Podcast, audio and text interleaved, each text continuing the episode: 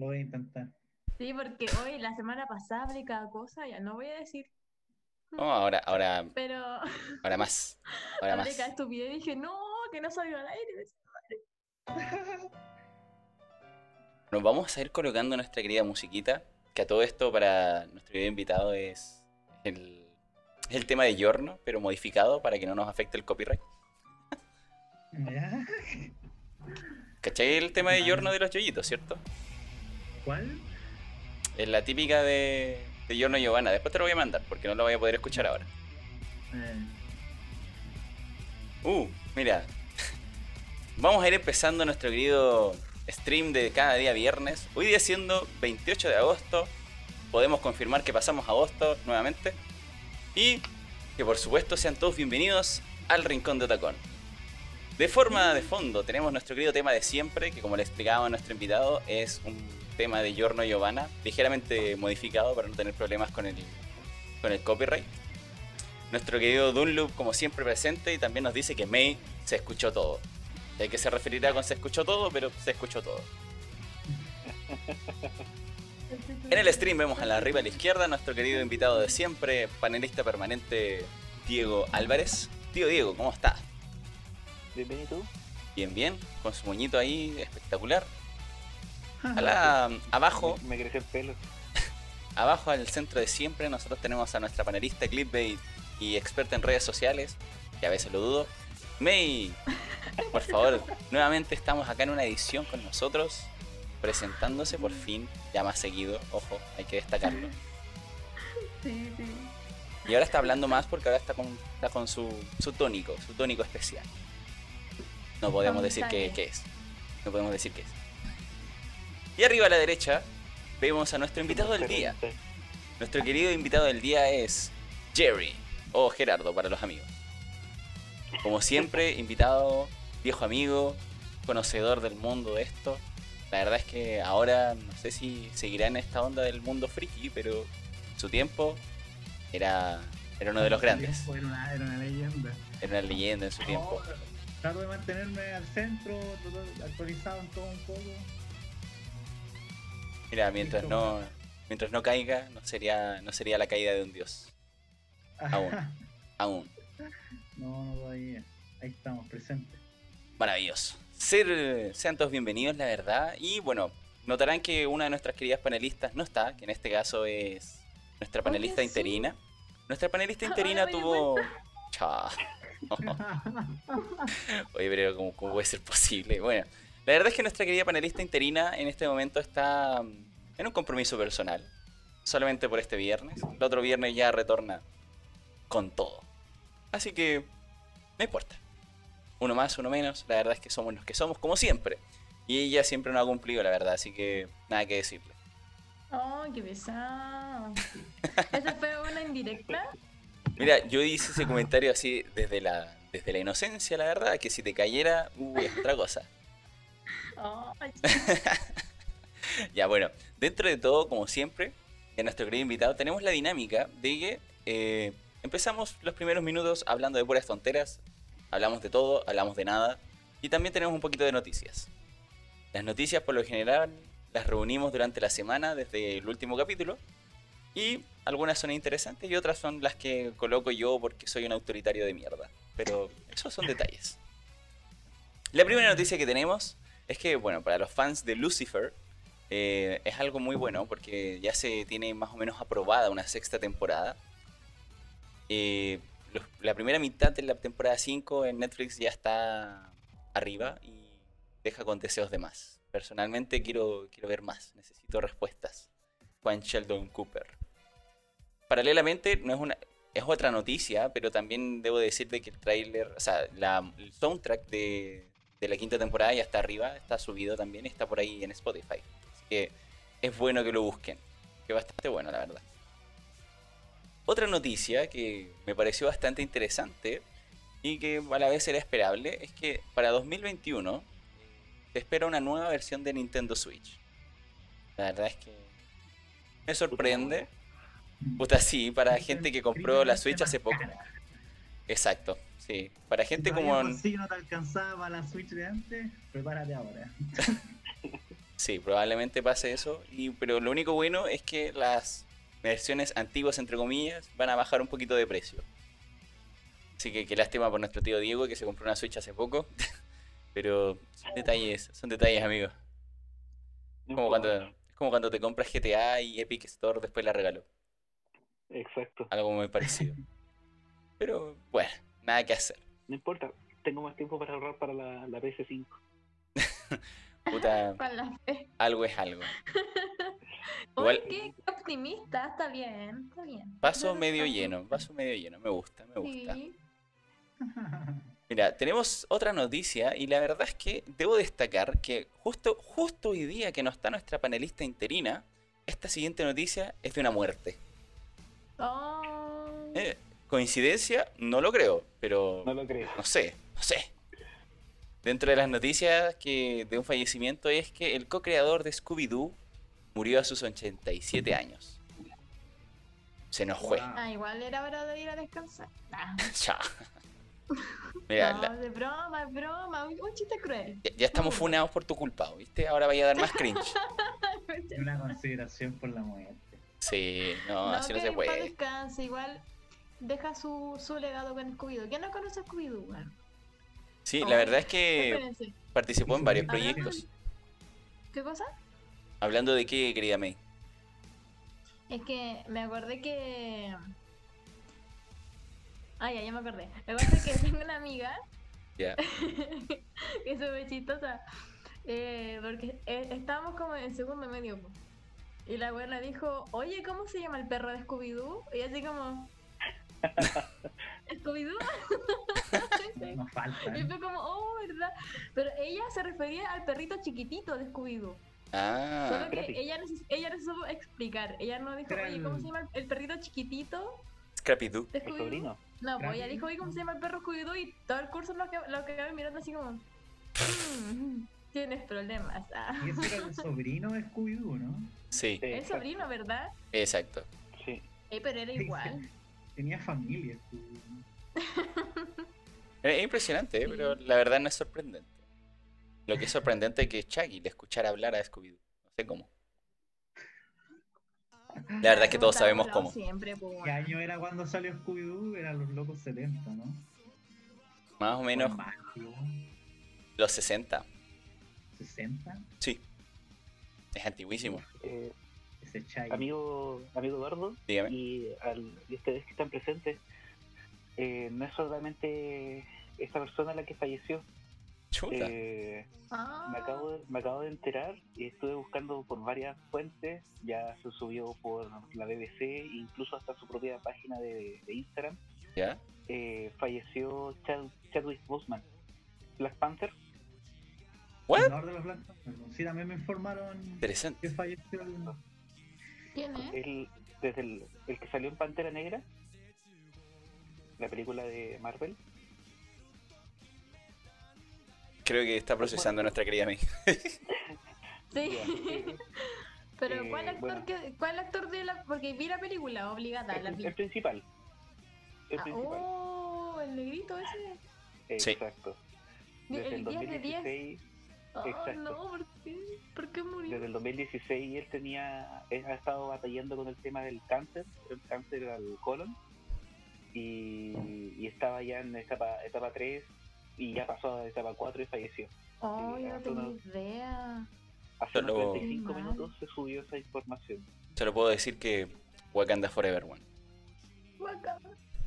Sí, bueno. Que- que- Anda a como me recuerda cuando me enteré que murió el, el actor de, de Espartaco. Así, así de sad, weón. ¿Cómo se llama? Se me fue el nombre. Yo de nombres nunca me los aprendo, weón. Solamente sé que es, es Espartaco, weón. Yo jamás me aprendo los nombres de los actores, weón. Oye, esa, esa muerte que fue trágica. Trágica. Sí, weón. Fue trágica para la continuidad de la serie. Sí, igual me impresiona que en ese momento igual siguieron la serie, weón. Para mi listado de Crash masculino. Por Dios, weón. Es como Henry Cavill. No sé si lo tienes en tu lista de Crash. Eh, obviamente, claro, claro que lo tengo. Este weón. Está ahí. Deconstruido este hombre. Está avanzado desde, desde esos tiempos. Claro. Falta Me parece. que me ponga sombra en los ojos como el Batman de Robert Pattinson.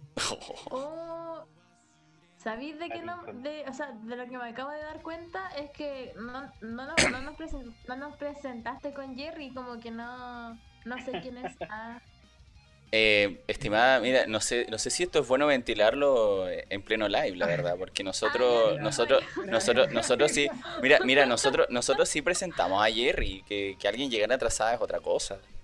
ay, qué besado. que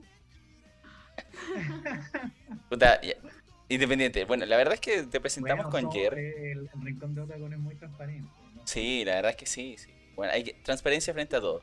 Mira, dentro de todo Jerry es un compañero mío del colegio, tercero, desde tercero medio, ¿no? O segundo medio, no, Sí. tercero. Cero medio. tercero medio. Y bueno, la verdad es que su momento era distinto, más gordo, más hambriento y de poder. mucho más material de funas que, que ahora. Ahora está deconstruido el hombre. Oye, no, ya no nos pongamos tan transparentes. Yo, yo creo que esa tenéis que devolverla, Jerry. Sí, por supuesto. Sí, espérate nomás. Pero mira, hablando, ahora aprovechando este tema y, y de la deconstrucción, podemos decir la, la noticia siguiente, pues. Todo está conectado en esta wea. Sí, fue el destino.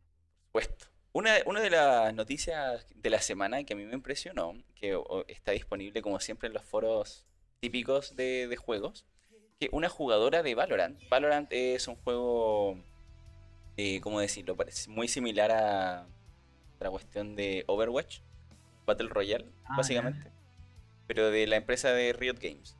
La cosa es que una jugadora, muy tranquilamente, en una partida, en- nunca habló, no habló en el chat de voz, pero justo, justo se le salió una palabra en el chat de voz y todos los buenos cacharon que era Mina. Y Oh. como ustedes saben cómo reaccionamos la mayoría de jugadores en estos juegos.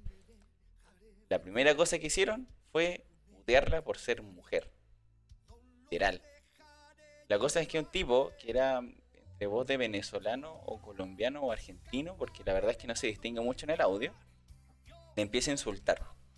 Y con, con improperios bastante fuertes, ¿cachai? Para hacer.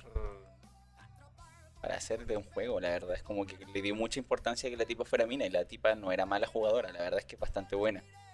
Entonces, da que pensar este comportamiento, weón. De hecho, Sí, pero en general, como los jugadores de, bueno, de ese tipo de juegos, como el League of Legends también, era como que tengo entendido, porque yo nunca he jugado, como que la etapa previa, cuando estáis como armando el grupo y todo, como que están todos puteándose, weón. Constantemente todo, es como un ambiente de toxicidad, pero al máximo. Sí, la verdad es que dentro de toda la comunidad de... ni si- no puedo decir solamente el League of Legends, porque la verdad es que Riot Games en sí mismo tiene como una comunidad, comunidad bastante tóxica. En Valorant, No suele ser tan así. Justamente eso te iba a decir. sí, Valorant al inicio no era tan así como tóxico, pero ya después como que se, se desprestigió cuando empezó a ser más popular, la verdad. Así que... Deberían cambiarse el De hecho, hay una mina que es re famosa que juega esa wea. Toxic Games, me parece una- un nombre Toxic más Games. acertado. Sí. Pero sí, la verdad es que no hay, no hay mucho que hacer ahí porque la verdad es que entre que la población es eh, mayoritariamente de adulta, porque niños ya casi no juegan League of Legends, la verdad, no podemos culpar a los niños rata en este caso. Porque ellos están ahora en el Free Fire o en el Fortnite. Entonces, Y eso, y eso es aún peor porque como uno como adulto tiene que, no sé, ser un poquito más educado, más consciente y cambiar esas cosas, no sé, pensar, usar el, el sentido común, ¿cachai?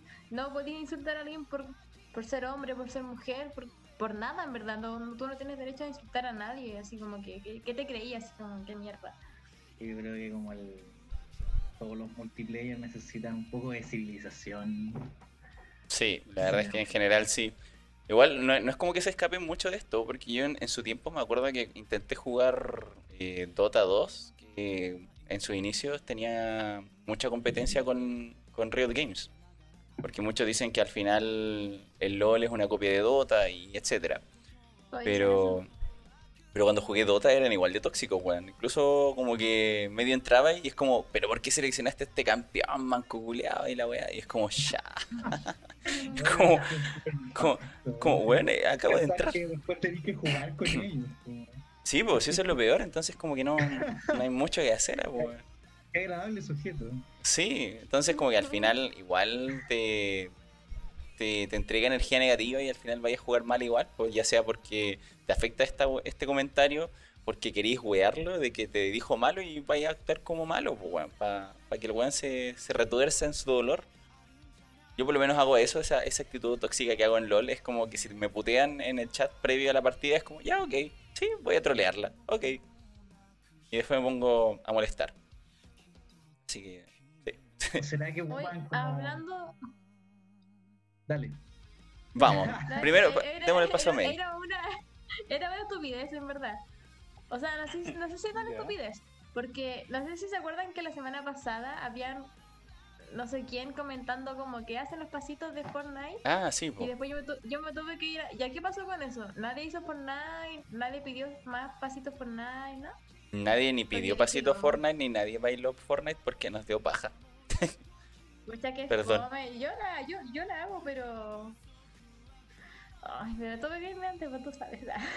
Mira, vamos, vamos, vamos a, a ponerlo eso como publicidad, la verdad. Vamos a poner en nuestro Instagram. eh, ¿Quieren que- voten, voten para que nuestra querida panelista haga baile de Fortnite. Estamos, listo.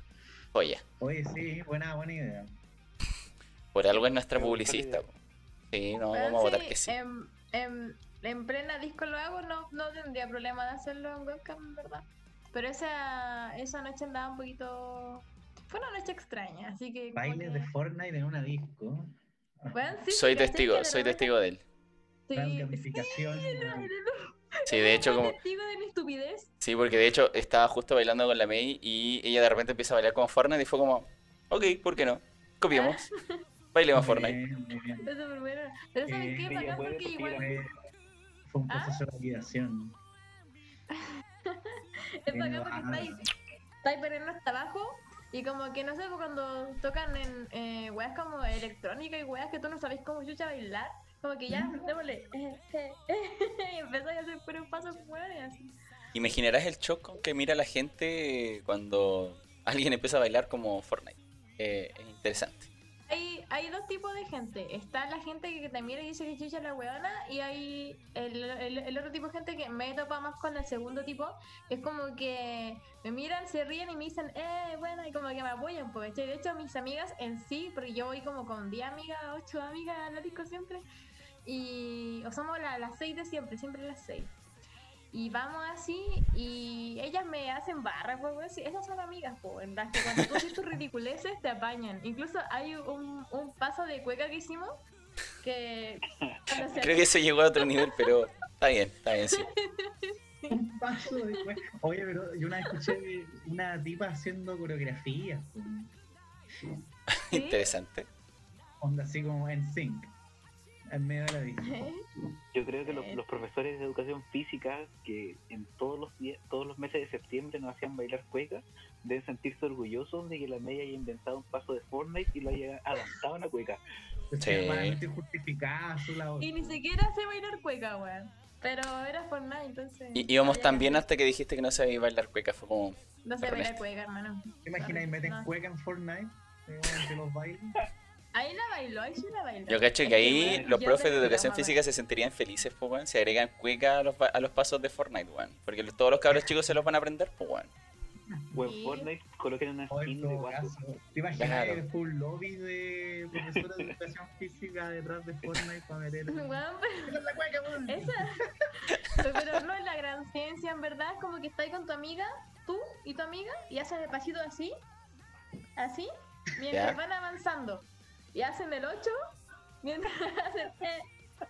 Ah, pero hicieron como el, el cruce entre cueca y. Sí, baile. pues, sí, eso estaba diciendo. En pleno carrete. lo- espera, lo hicimos en pleno carrete del 18 de septiembre de 2019. En las Oh. fondas. Así de persona. Aguanta el terremoto, parece. Estaba fuerte, estaba fuerte esa weá. terremoto. Terremoto Estaba fuerte. Estaba riquísimo. Yo, yo tomé terremoto, chela, piscola, whisky, toda esa wea esa noche. Por eso ba- bailé la wea que sea. Mira. Dunloop, Dunloop en sí mismo en los comentarios nos dice que al final, ¿quién chucha sabe bailar? pues? Si al final estando ebrio en medio de una pista llena de gente más ebria que tú.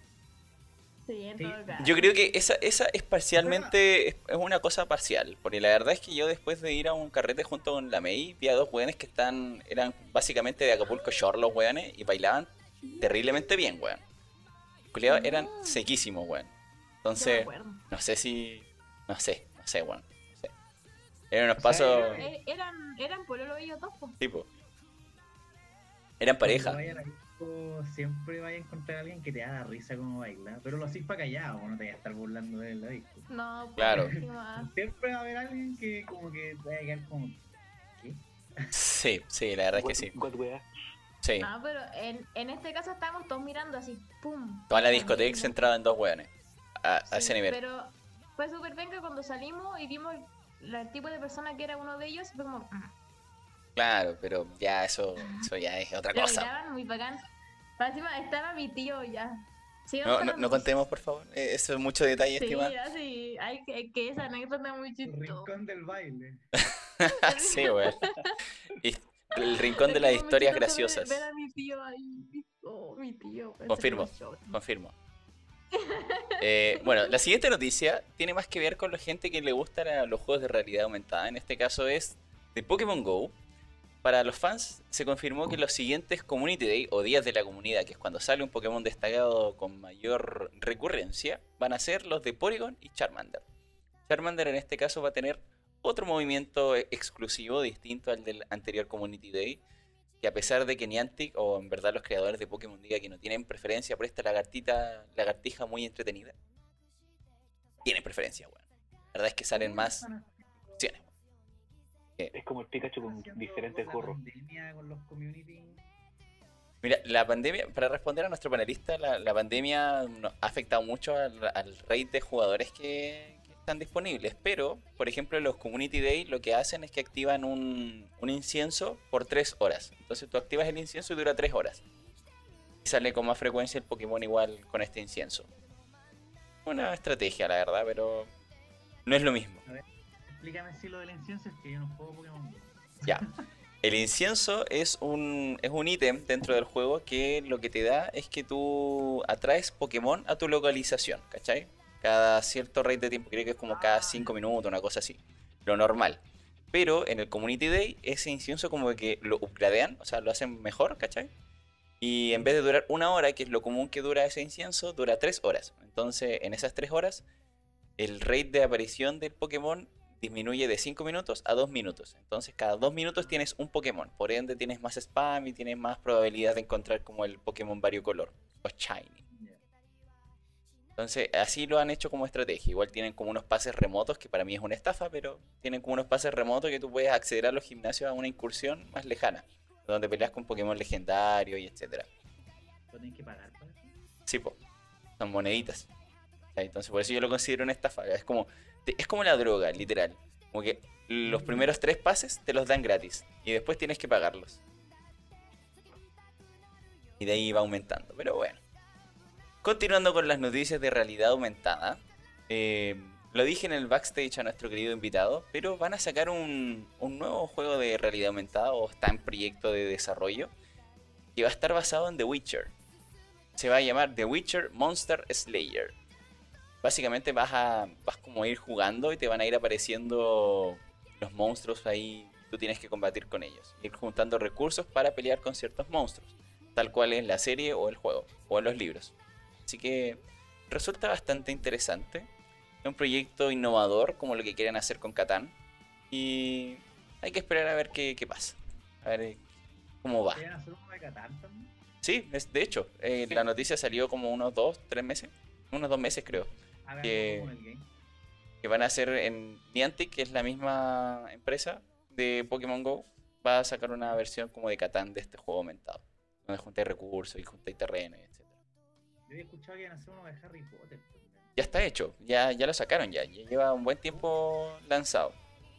Y eso mismo hablábamos en, en ediciones anteriores, que a algunos no les gustaba, a los fans acérrimos a la franquicia no les gustó. O no tanto, ¿cachai? Interesante, porque la verdad es que, bueno, el juego es bastante enredado y no sé si es tan fiel a, a lo que es la saga. Pero que son mal agradecidos. ¿Cuántos juegos de Harry Potter hay? Sí, son poquitos los juegos, pero la verdad es que no, no sé si tan bueno. La- el de, de Witcher. eh, y ese, eh, tú tienes que elegir como una clase, algún personaje, raza. Mira, por ahora no han dicho muchos detalles, weón. Ah. Estoy como ya expectante a la situación. Igual me gusta, me gusta la saga de The Witcher, entonces quiero ver qué tal. Es que, eh, ¿Qué tal el le sale? de Witcher es muy interesante. Es genial cómo te aterrizan eh, la, como todo el lore onda Dungeons and Dragons, pero te lo mezcla como con problemáticas que podéis como ver en, en tu realidad inmediata, güey. como Sí. racismo, Es maravilloso. Tiene de todo. tiene todo. Lo bueno es que igual, pucha, hasta ahora los desarrolladores de ese juego lo que han dicho es que igual no solamente va a basarse así como en en el estereotipo de The Witcher, que es como buscar ítems y matar monstruos, sino que también va a tener como misiones inspiradas en los juegos, las sagas de libros, en lo de, lo, en lo, en lo de la serie de Netflix, va a tener como ciertas misiones inspiradas. Entonces igual va a estar ahí bastante movido dentro de todo el juego. Así que esperemos que sea algo decente por lo menos. Muy bien, otra noticia eh, que tenemos es que hace algún tiempo hablamos de que Netflix iba a sacar una serie de Dragon's Dogma, este videojuego bastante interesante. Hace poco anunciaron el primer tráiler y de que se va a estrenar esta serie el 17 de septiembre. Se viene. Y en el tráiler no se ve tan malo, la verdad. Me gustó bastante. Tiene un estilo muy parecido a lo que es Castlevania. En cuanto a la animación y en cuanto al dibujo. Así que... Se viene, se ¿Estarán viene bueno. ¿Metieron los mismos juegos de Castlevania? Mm, creo que sí, creo que estaban in- incluidos los mismos hueones de Castlevania. Así que por ahí va la cosa. Pero me parece interesante. Vamos a ver qué tal va este 17 de septiembre. Y si es bueno, probablemente lo consumen un día, al igual que otras series, así que no hay problema. Estaremos informando. Aparte, pero es que aparte, esa semana es la semana de receso en mi trabajo, pues weón. Entonces tengo que aprovecharla. sí, aprovechen al máximo. No voy a hacer nada, la verdad. Probablemente esté sentado en el mismo computador. Me, me quejo Pero es de que igual, igual que cosa. Igual si te fijas y hacer nada, igual es disfrutar, pues, weón. Un buen punto, un buen punto. Sí, pues, sí, imagínate estar ahí en tu pega y tenés que estar preocupado de, no sé, pues, del horario, de hacer weá, ¿cachai? Claro, De sí, la un buen punto. trabajo bien. Y puta, hasta ahí esa semana y ya filo si no haces nada, igual hiciste algo para ti porque estáis descansando. De eso se trata, de descansar, de tirarte las weas, weón, y listo. Como que en verdad si no haces nada no tenéis por qué sentirte mal. ¿Ah? Celebráis tu existencia haciendo nada. Sí, es como ya estoy vivo, ya me obligaron a existir. Porque si, mamá, abórtame. Ah. Claro, sí, buen punto. Bueno, ahí vamos a ver qué se hace en esa semana. Probablemente me ponga al día con varias series y con juegos que tengo ahí pendientes. Dentro de otra noticia, y hablando de juegos, eh, tenemos que en esta convención de videojuegos presentada en la Gamescom, que el día de ayer, se transmitió uno de los primeros episodios animados de lo que va a ser Shadowlands, la nueva expansión de World of Warcraft. La verdad es que como fan acérrimo de la saga me encantó. Me gustó, me gustó la perspectiva que mostraron. Y rellenaron un poco un hueco argumental que, tenían. O sea, hay una parte del videojuego que es cuando en una de las expansiones, creo que como la tercera o cuarta expansión, que es Lich King. Cuando terminas la raid, eh, se muere nuestro Lich King y él ve solamente oscuridad. Ahí lo dejan. Y ahora en esta serie animada explican de que en verdad cuando él está por morir lo vienen a buscar desde este otro plano astral, pero no lo vienen para salvarlo, sino que vienen a buscarlo para castigarlo, para que se haga justicia por su por su genocidio. Como. "Oh", dígame. Lich King es, es- en, en Diablo también hay un Lich King, me equivoco. Sí, sí, pero es como tienen como otra perspectiva. Claro, obviamente. Claro, en Lich King, bueno, lo que pasa es que igual en Diablo lo toman como los Lich, que son como estos magos estereotipados que son no muertos. En World of Warcraft, eh, Lich King lo presentan como no como un mago, sino que es como un guerrero mágico, básicamente. El weón con la espada que tenía te, te mataba con esa espada y absorbía tu alma. Y así se hacía, iba siendo más poderoso. Tiene como unas mecánicas bastante interesantes. dentro de la historia al final lo que te dicen en, en WoW hasta antes de la expansión de Shadowlands es que el, el Lich King siempre debe estar existiendo, siempre debe haber un Lich King para que regule a todos los no muertos. Y ahora te dicen el por qué. Porque bueno, en Shadowlands se supone que van a interiorizarse un poco más en esta historia, que te dicen que al final el Lich King eh, tiene como magia de este otro plano astral y que por ahí siempre tiene que haber eh, un Lich King porque tiene que regular como el paso entre los no muertos y este otro plano astral. Qué interesante. Sí, la verdad es que WoW se ha sabido mantener en algunas expansiones, en otras la cagan, pero en algunas no, expansiones se han sabido. salgan- todavía- que todavía salgan expansiones quiere decir que el juego se ha logrado mantener vigente. Sí, la verdad, a pesar de que igual no, no han actualizado su. o no han actualizado del todo los modelos gráficos, porque siguen con la misma wea, pero. como, como en animaciones más bonitas, pero siguen igual de, de feos los personajes, weón. Pero. ¿se, se podría arreglar eso? ¿Hay juegos que hayan hecho eso de, ese, de esa índole?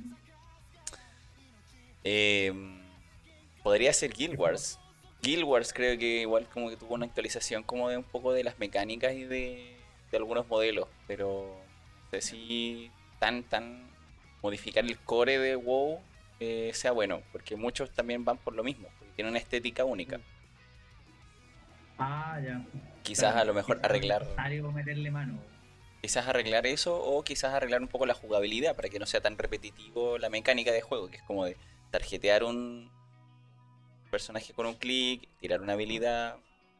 Quizás como cambiar eso a lo mejor podría ser bueno, como actualizarse en ese sentido.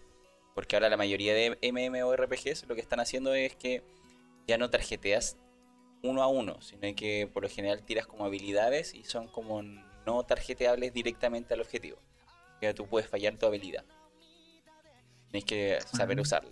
Quizás como a lo mejor actualizar eso. Pero lo bueno es que Blizzard ha sabido promocionar su producto, la verdad. Con estas, esta serie de, de animaciones por parte de Shadowlands eh, promete y genera mucho hype. Entonces eso produce que los, jugadores quieran comprar la expansión. Que me parece importante.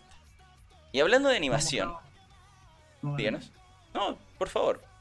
¿Qué vas a decir, Ah, estimado? No, te iba a preguntar si había noticias de Diablo 4. Nada todavía, ¿cierto? Por lo menos en la Gamescom lo que alcancé a ver, todavía nada. Todavía nada por ahora. Fue ese tráiler que fue bastante bueno, me gustó. ¿Dónde aparecía Lilith? Sí, está bueno trailer. Sí. Me... Todavía me falta jugar la expansión del 3. Oh, por Pero Dios, ya, ya va a llegar, ya va a llegar el momento. Por Dios, weón. Yo ya me terminé la expansión. La verdad es que nunca llegué como al nivel de, de, de tener un postgame, porque la verdad es que como terminé la expansión, la historia principal y después me aburrí. Aparte que el Diablo 3 genera esa, esa sensación pues, de que termináis la expansión y después ya no queréis jugar más. Pues.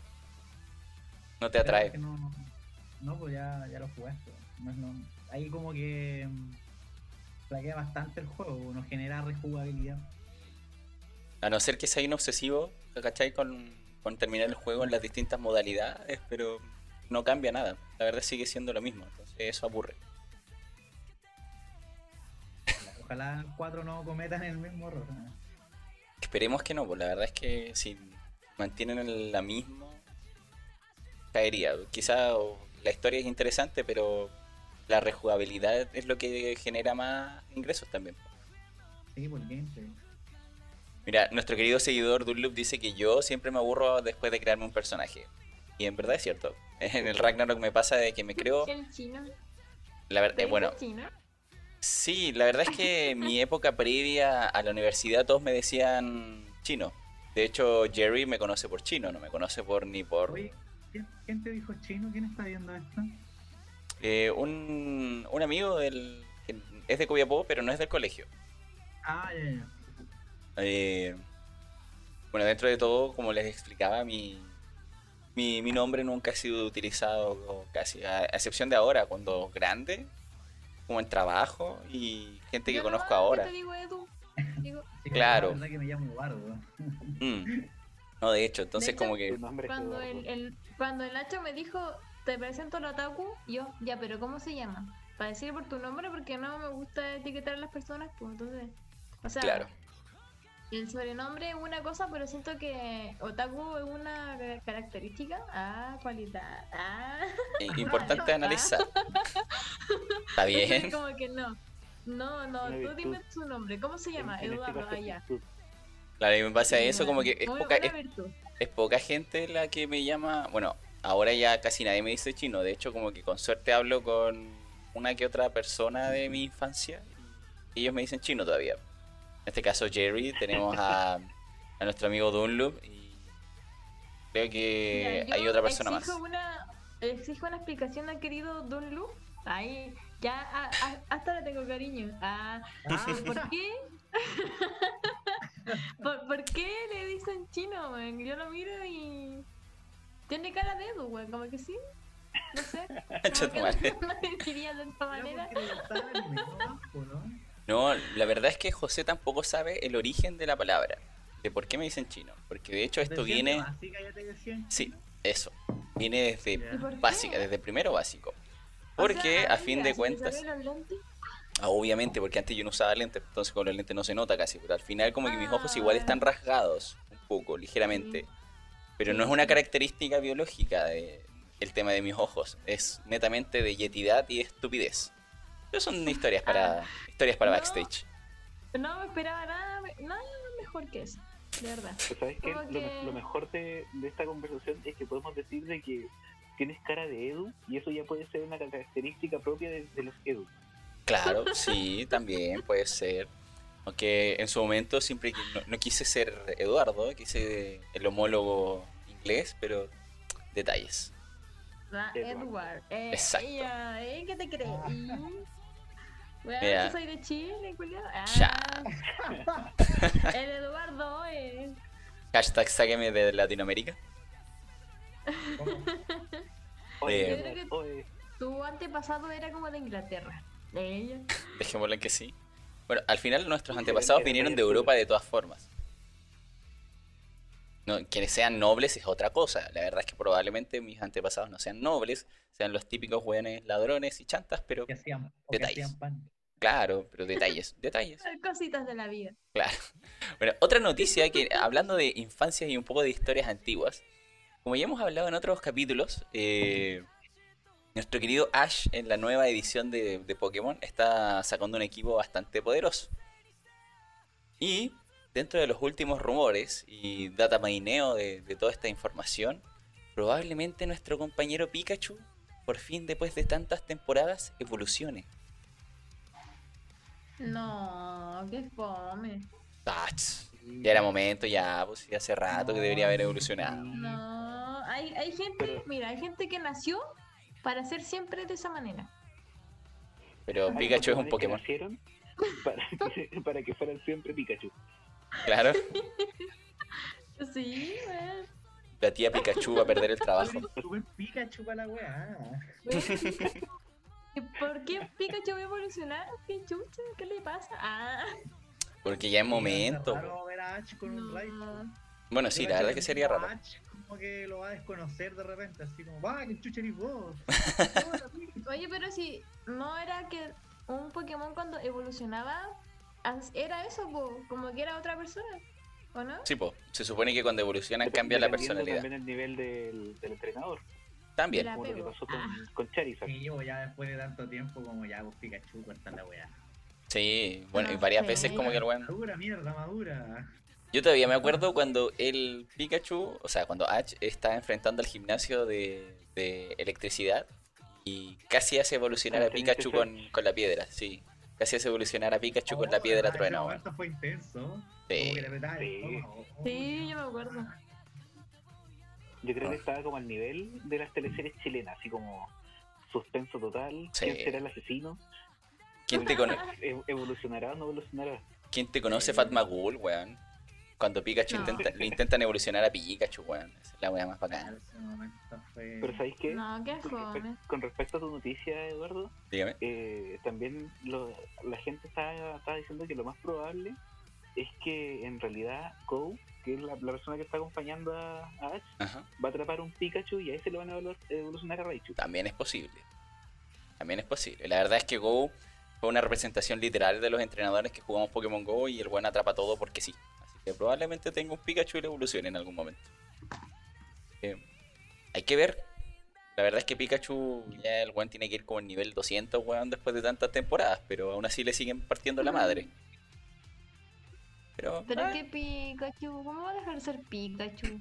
Es que si- No. igual va a ser raro que fuera un Raichu porque Todo a Plaza Dignidad a reclamar para que Pikachu.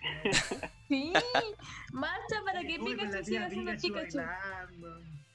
Y pues, imagínate, ya la tía Pikachu perdería como el, el brillo, porque ya no sería un Pikachu. Sí. Tenía que ser un Ah, Raichu. La tía, la tía Raichu. La tía Raichu. y, y Ash ya no llevaría a Pikachu en el hombro, po. Raichu No, po. llevaría a Ash en el hombro. Ya, pero recordemos que Ash está mamadísimo. El buen levanta Pokémon de como 50 kilos, como si nada, ¿cachai? Al aire. Sí, pero lo que voy es que Raichu se llevaría a Ash en el, en el hombro. También. Él se lo lleva. Oye, eh, me, me, me, me quita el sueño un poco como esa disparidad que había en los tamaños de los Pokémon de repente. Como al final, ¿Por ¿cuál, es- cuál es el tamaño real de este weón? Pues, De repente hay como unos Raichus de dos metros. weón. ¿Hay, Sí. hay, hay de todo en la Villa del Señor?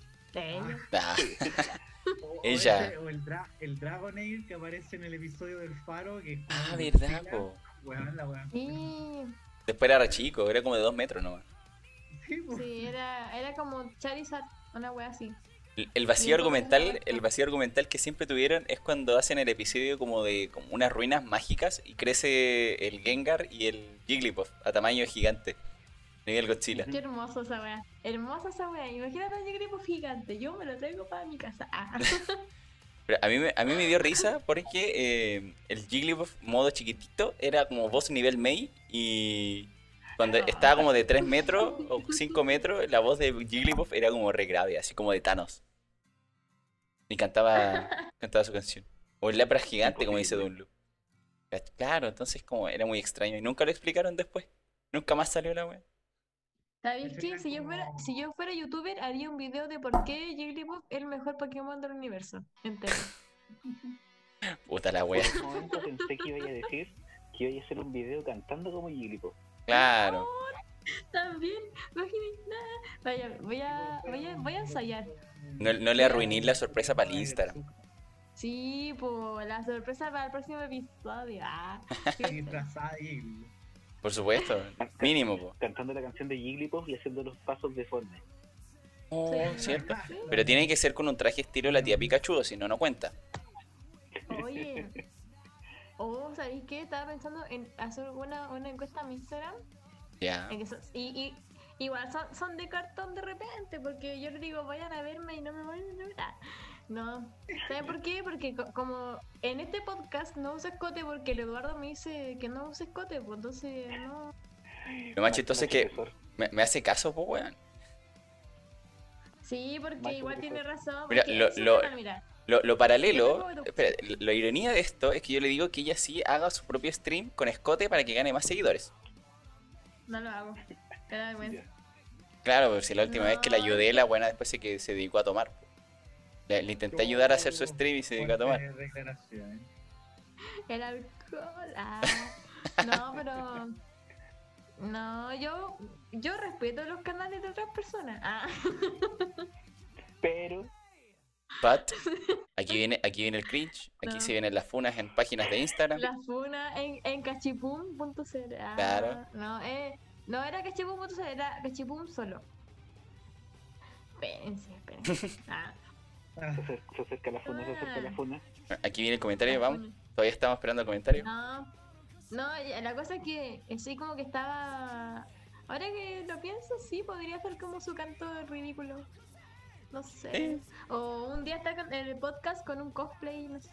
Recordemos que para la idea la, la postuló la panelista interina de en 31 de octubre hacer un especial disfrazados.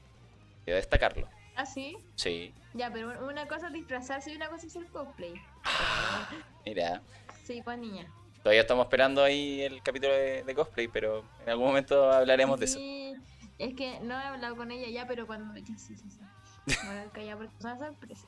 Ya, pero dentro de todo, pasamos a la si- a última y siguiente noticia. Eh, para que- aquellos que sueñan con trabajar y vivir de los videojuegos y que no sea siendo youtuber ni haciendo el ridículo en Twitch, Eh, PlayStation está reclutando videojugadores para que jueguen, literal.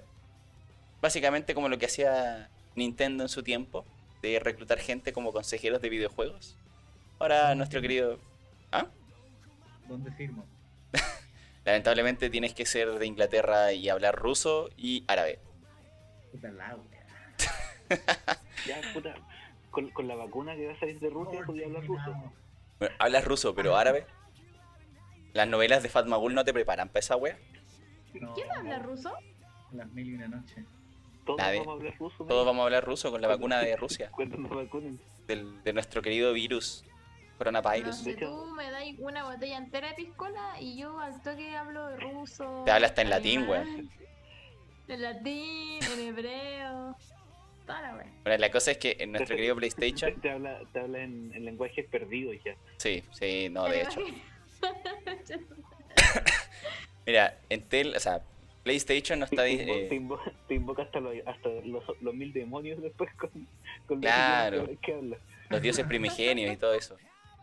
Bueno, la cosa es que PlayStation al final recluta gente para testear esto, testear los juegos, pero en el sentido de que ellas buscan como que vean los menús, el tema de los idiomas, más o menos si no hay ninguna, hay alguna concordancia, ¿cachai? Cosa para Sí, que claro. igual puedan sacar, claro, exacto. O sea, para que igual puedan ir redistribuyendo más contenido a otros lugares. Por fin terminamos las noticias y la verdad es que nos, nos dieron la recomendación la semana pasada a nuestra querida invitada de que redujéramos el, el podcast a una hora, pero es imposible, weón. Mira, ya llevamos 46 Es que- minutos, weón. Y en las puras noticias. Sí. Y eso que tratamos de ser justitos, weón. Pero bueno, No, una hora muy. Muy un poco. Sí, no, una hora y media yo creo que está bien. Quizás dos horas. No. Muy bien. Pasamos por fin a No se nuestra temática. aplica el meme de los 5 centímetros. Y, lo- y la maratón de 5 segundos, no, no, amigo. No, No, así no se puede. Oye, esa wea muy buena. Un día hay que hablar de eso. Pero buena Ah. torre, buena torre, bro. ¿de Sí, que de los sí. memes o de, o de los 5 segundos? de los 5 segundos. No me sorprende. Así que bueno. Hay harto material. Sí, la verdad es que sí. La temática de hoy día, si bien no es de 5 segundos, dura un poquito más, obviamente. Como una maratón. La temática de hoy día tiene que ver con los superhéroes. Nosotros ya hablamos de los villanos y de los antagonistas en su momento. Capítulos anteriores. Ahora- sí, yo quería. Mm, Ahora tenemos nuestro querido tema de superhéroes y el concepto de superhéroe a lo largo de la historia, porque la verdad es que esto es un concepto bastante amplio y de hace mucho tiempo, la verdad. En sí mismo, traté de buscar algún significado de nuestra querida Real Academia Española, pero no existe el concepto de superhéroe propiamente tal, sino que al fin de cabo es un término formado por dos prefijos, que sería el prefijo de super y un sustantivo de héroe, básicamente. Por eso tienen que ser escritos juntos, no como algunas personas que lo escriben separado. No, o con guion tampoco. Tienen que ser superhéroes juntos. Si no está mal escrito. Que básicamente eh, los superhéroes son protagonistas de películas, series, dibujos animados, revistas de cómics, eh, que son seres humanos o seres superhumanos con poderes especiales. Como Batman, como por ejemplo mutantes estilo Wolverine, eh, Superman, que son extraterrestres. La cosa es que tienen poderes que los caracterizan por, por realizar acciones de bien. Eh, nos dice si Kira de Death Note fue un héroe. No sé, depende de la No visión. sé. La visión filosófica que tengáis. No sé. Para algunos sí, para algunos no. Claro. Sí, la verdad es que hay que ver la justificación que tiene de fondo. De paso, quiero mostrar mi polerón, que ya lo he mostrado muchas veces, pero me gusta, que es de Boku no Hero Academia, y hablando de superhéroes. Así que, sí, maravilloso. me acuerdo. Eh, dentro de todo, los superhéroes han pasado por un proceso bastante interesante. La verdad es que estoy investigando y hay algo que yo no sabía, que dentro de los primeros héroes eh, como tal está Fantasmagórico, que es un héroe japonés. Es mucho más antiguo que cualquiera de los que ya se han nombrado, como Phantom, Superman, Batman. Es mucho más antiguo Fantasmagórico. Se estrenó en 1930. A ese Ya. nivel. La verdad es que, bueno, la historia es básicamente una, uno muerto que fue revivido y que él era un atlante. De ahí que él revivió y se dedicó a hacer el bien. Entonces, ese fue uno de los primeros héroes. po. Nunca fue nuestro querido Superman o Batman. ¿Y tuvo continuidad hasta hoy ese héroe o ya está muerto? No, la última emisión fue en el 68, así que ya está remuerto. Fue sepultado. Sí, como dijo tío Diego, duró harto. 30 años igual no es poco, pero ya está sepultado. Está sepultado. Ultraman con una pala lo sepultó. Sí, yo creo que por ahí va la cosa. Porque al, al final, bueno, varios de los héroes lo que busca es como atacar ciertas situaciones de la sociedad, pues también. po. De hecho, hoy día, hoy día estaba viendo un poco de por qué Superman no funciona en los videojuegos y hablaron un poco también de, de los inicios de Superman, que era la época casi Segunda Guerra Mundial. Entonces, buscaban un símbolo de esperanza. Mm. En el caso de Batman es como no busca un símbolo de esperanza, sino que es como más como una realidad, un, un humano mejorando sus capacidades, superando, aceptando sus miedos. El detective. Sí, también. Mismos Claro, X-Men. Batman se mueve en ese mundo, como el tema de los miedos.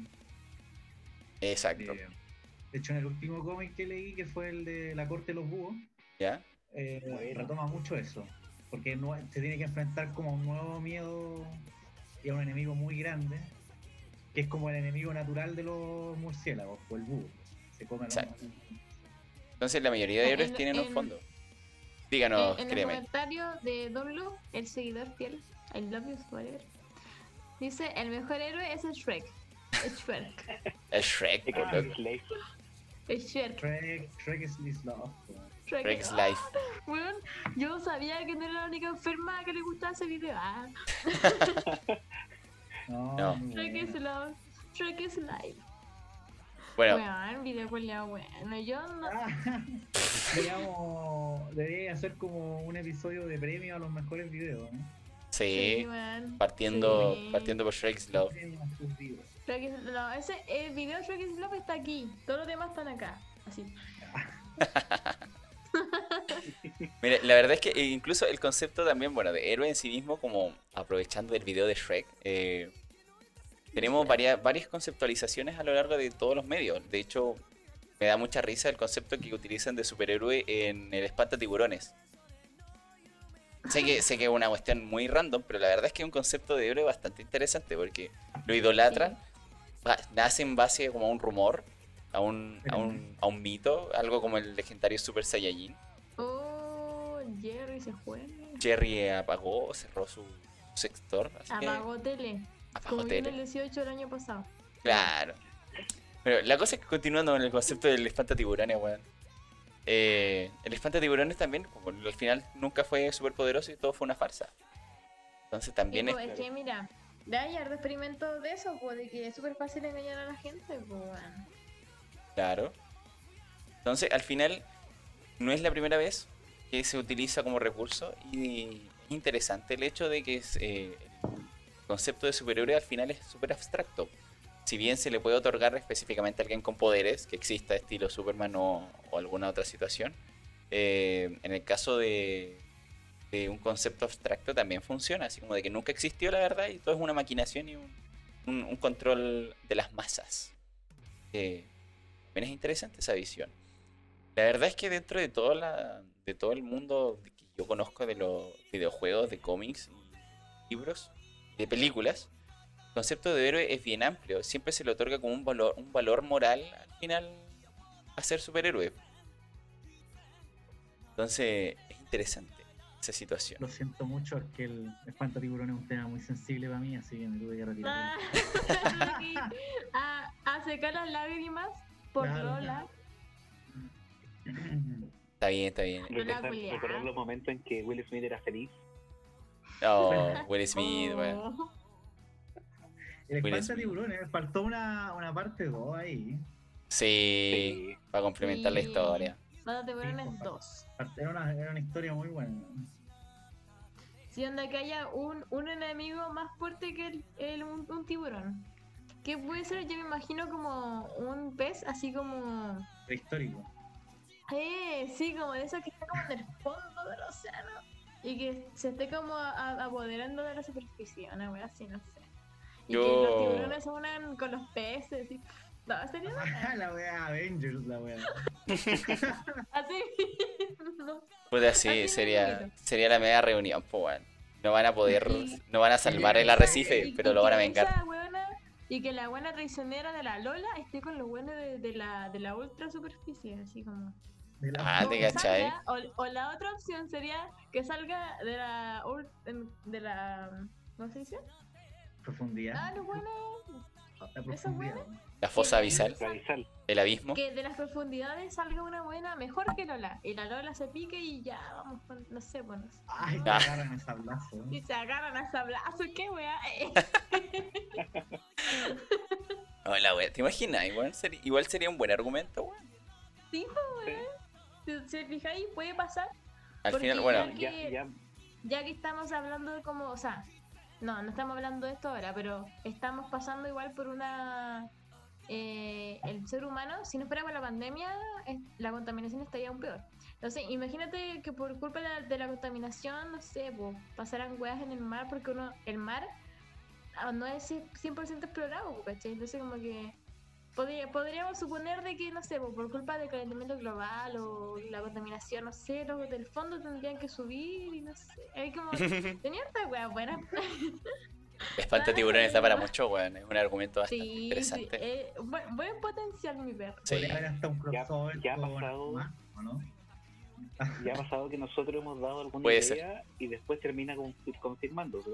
Oh, Así sí, es que- verdad, somos un Que estipulado de que la idea del espanto tiburones 2 quedó acá. Claro, Ya, de los primeros. Bueno, si hablamos- sale Espanto Tiburones 2 y se trata de lo que estamos hablando, tenemos que cobrar derecho de autor.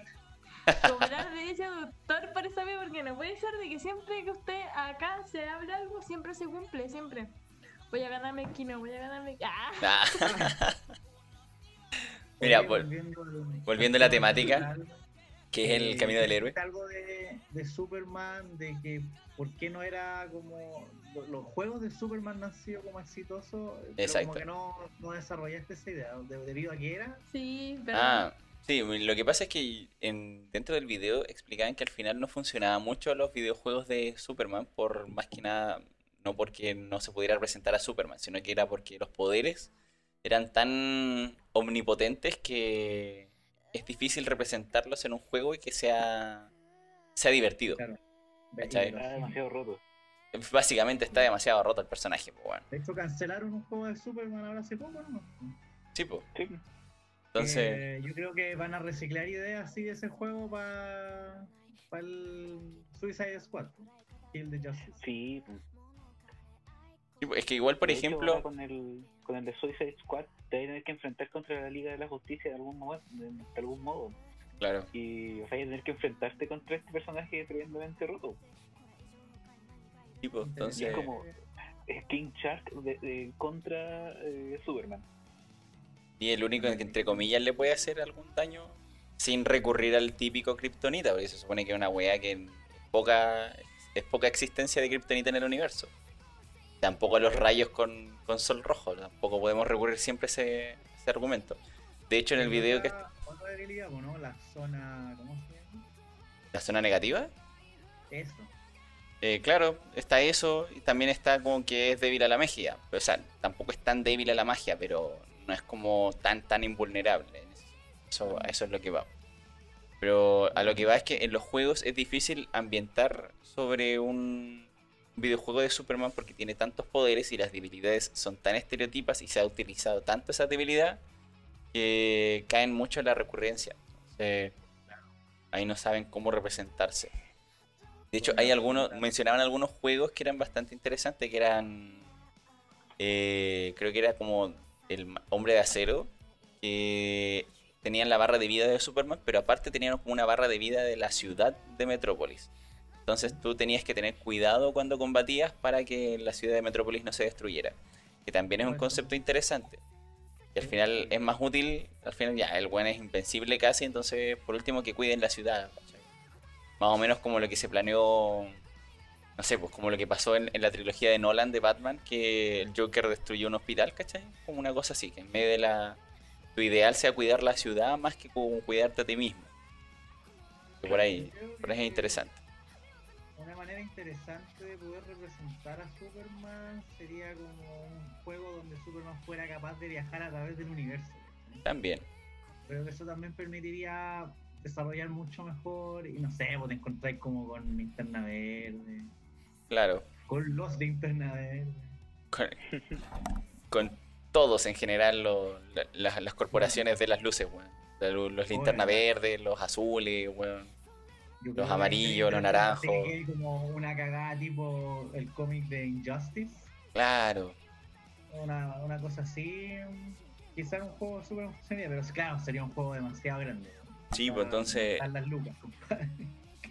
O sea, es- la verdad es que igual sería interesante, pero no sé si tendría como, dependiendo de la historia, yo creo como que podría generar igual la, lo importante, pues, como que genere el interés en la comunidad, porque si, si no genera interés, como que tampoco lo van a comprar mucho, que digamos. No, no. Claro. Entonces ahí es medio complicado. Tenemos que, considerar de que actualmente Superman tampoco es como el, el superhéroe, por así decirlo, favorito de la, Exacto. de la gente. Ha ido ¿Y cuál, evolucionando. cuál sería? Igual está Yo- como... El último que me, que me que supe era es que estaba dentro entre Spider-Man y Batman. Exacto. Sí, yo creo. Es que han tenido muy buena como representación como en todos los ámbitos. Sí, O sea, cómics, claro. película y juego como último. De hecho, como, o sea, igual aparte tienen mucho tiraje en el sentido de que si bien, por ejemplo, Batman tiene un entrenamiento que es casi imposible de tener, eh, sigue siendo humano. Entonces él siempre tiene que estar como Sí. con, con el miedo de que si bueno, se enfrenta a un Superman, por ejemplo, eh, el weón se va a morir en cualquier momento. Sí. Y a pesar de eso igual subsiste. Y en el caso de No, Spider-Man, Mm. en el caso de Spider-Man, sí, pues, con- continúa Jerry, por favor. es que en el caso de Batman también como los conflictos como psicológicos. Exacto. Sí, Tiene villanos en donde se generan dinámicas muy interesantes, pues, como Scarecrow, ¿cachai? Mm, Sí, pues Y en el entonces... caso de Spider-Man, decía ahí, Sí, Spider-Man por otro lado tiene eh, superpoderes y es casi más invulnerable que Batman, pero sus conflictos son más humanos. claro. como adolescente de cierta forma. también. Claro, es que depende de mucho de la adaptación de Spider-Man también, porque por ejemplo en la trilogía original eh, su, su perspectiva era, como bien dice Dunlop, un repartidor de pizza, ¿cachai? Entonces igual era un adulto joven, ¿cachai? Que igual lidiaba como con su proceso de, de cómo lidiar con la vida de superhéroe y la vida de, de persona. De hecho, las dos, la película 2 de esa trilogía original fue bastante buena en ese sentido. Sí, de hecho, si hablamos como de representación de superhéroes, Spider-Man, pues tenemos para rato para hablar porque son muy como diversas las interpretaciones. De hecho, ahora estaba como revisitando la serie de los 90, Mm, eh, en donde igual ese Peter Parker se veía como más maduro, porque aparte tenía como muy buen físico.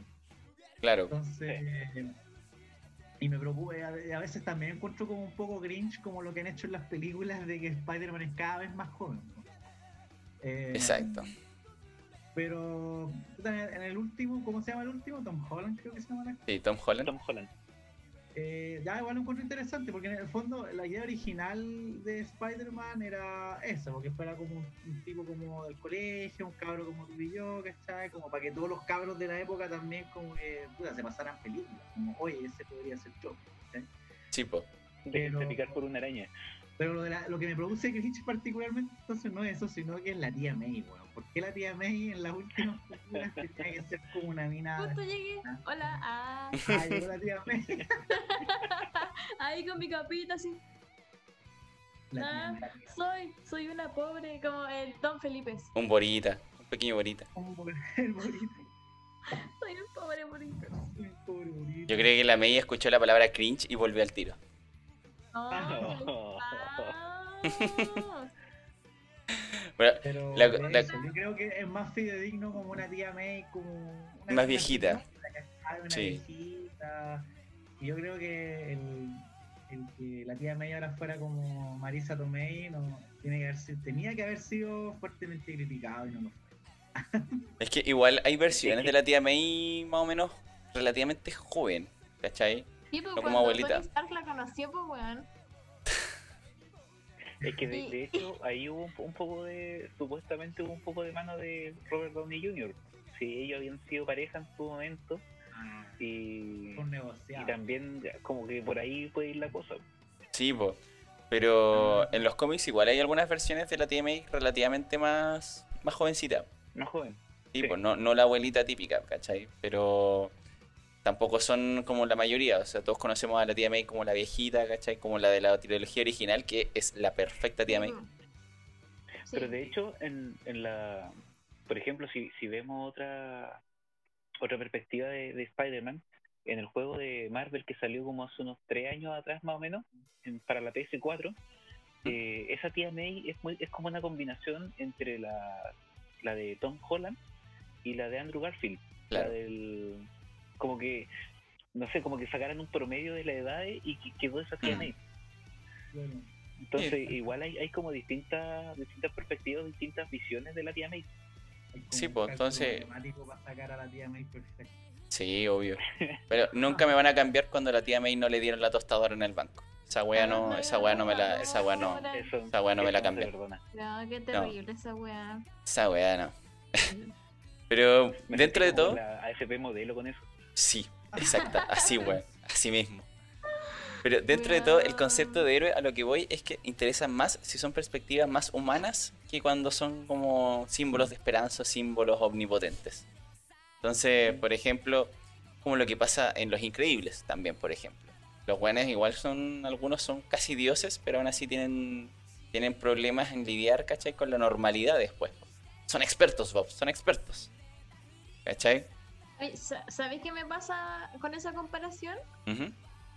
De que como que uno dice ya, héroes como Batman que son un ser humano normal y versus héroes que son como, no sé, Superman que dijiste hace un rato, que son como buenas súper... que tienen su ADN con weas eh, extrañas. O sea, para nosotros, los mortales, extrañas.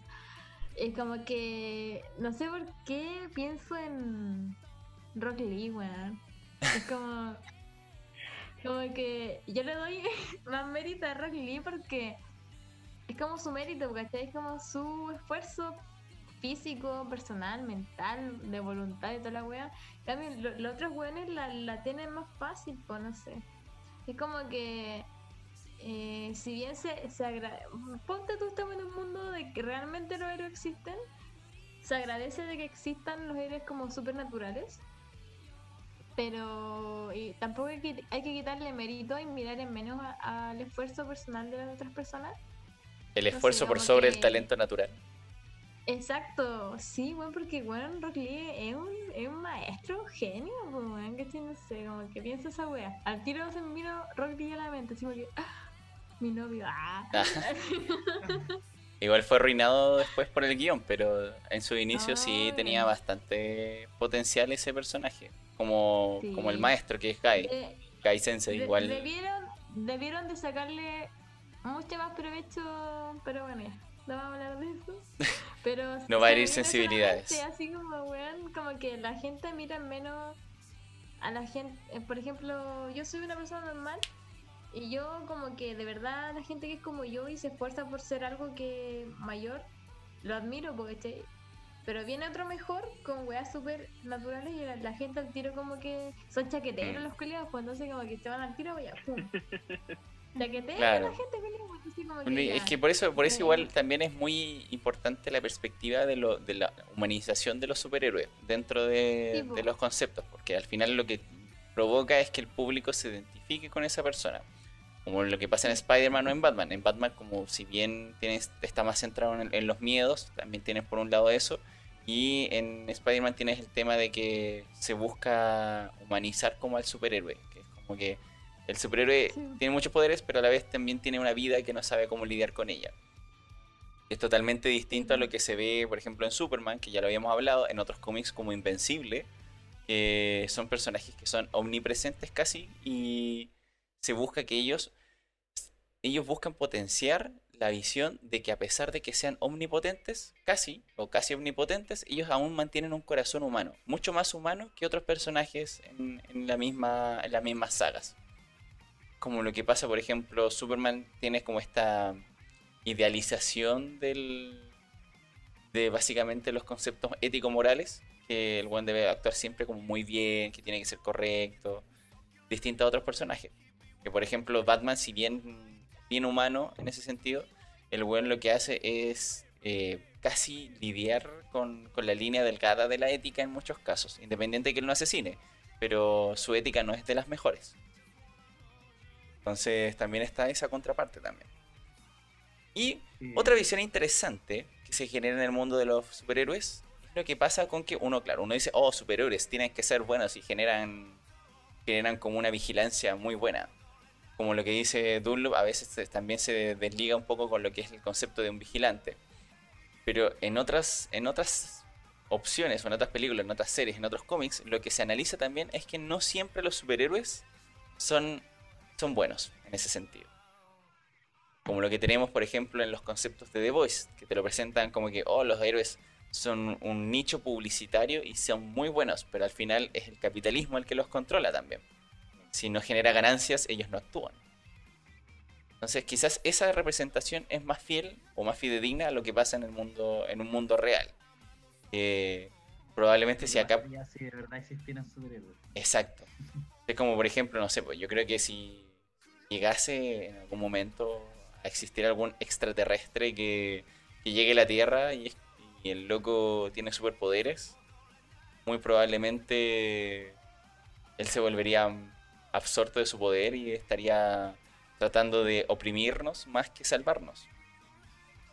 Como muestran a Superman en varios cómics. ¿no? Exacto. En En Hijo, por ejemplo, cuando se pone como dictador. weón. Claro, o en Hijo Rojo también, porque se ocupa para otra, en Hijo otra Rojo. forma. Entonces, también es una perspectiva bastante interesante porque al final nosotros vemos, claro, uno asocia el concepto de superhéroe a alguien bueno, pero no siempre pasa.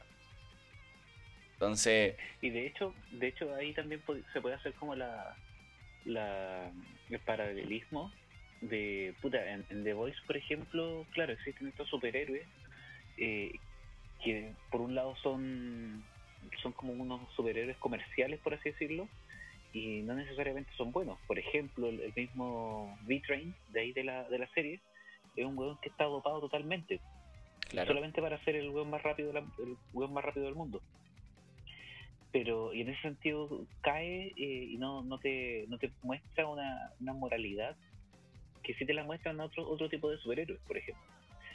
Eh, que es con por ejemplo Flash que también los, los dos son son velocistas y después de que Flash eh, deja deja la cagada con Flashpoint ahí como que ahí recién se da cuenta de que esa, esa perspectiva moral es que puta, murió mi mamá pero pero el mundo está bien.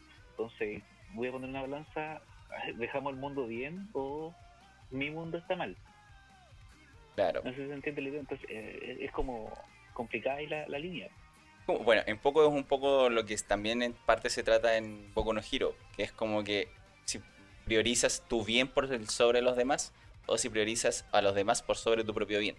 Entonces ese concepto moral también es algo repetitivo en el tema de los héroes, que dependiendo del héroe también es bastante interesante eso. Los códigos morales son muy importantes en la formación de un personaje con superpoderes. Y ahí también nacen... Ajá, sí. Bueno, en el, en el caso de los códigos morales, nace un poco el concepto de lo que sería un antihéroe también. Que si bien genera acciones eh, benignas para la sociedad, claro, también eh, actúan mucho en base a, a su gusto, ¿no? Para lo que ellos quieren, lo que quieren hacer al final. Como por ejemplo lo que dice May, Deadpool es una de las representaciones de antihéroe clásicas. El weón al final actúa como quiere y hace la weá que quiere, porque quiere. En otros, Castillo Claro. Entonces, de Punisher Punisher es uno de los. Bueno, eh, hace lo que quiere, quiere matar a todos. Eh, nuestro, nuestro querido invitado probablemente recuerde el concepto de Spawn también. Que Al Simons hacía lo que quería también. Después, después se vio como un poco el hecho de que él quería.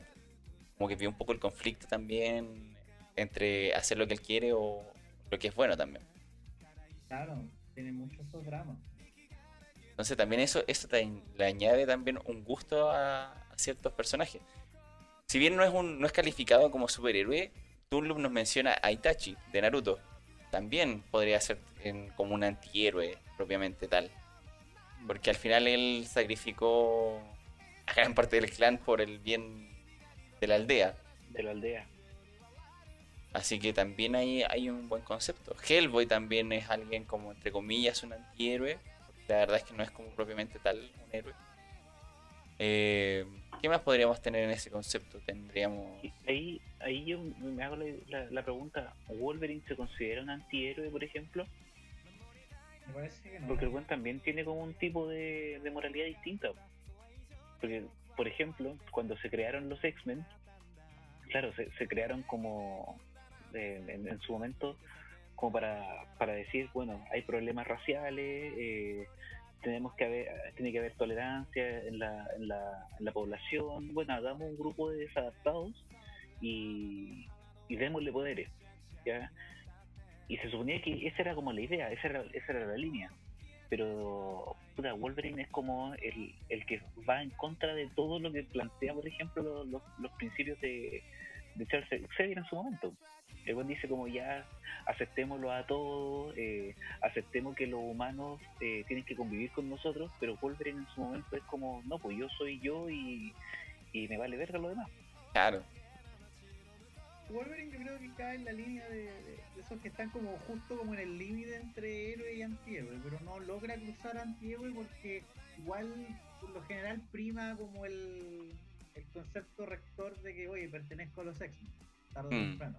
Es como medio rebelde, complejo, es como el complicado del grupo. El único y diferente.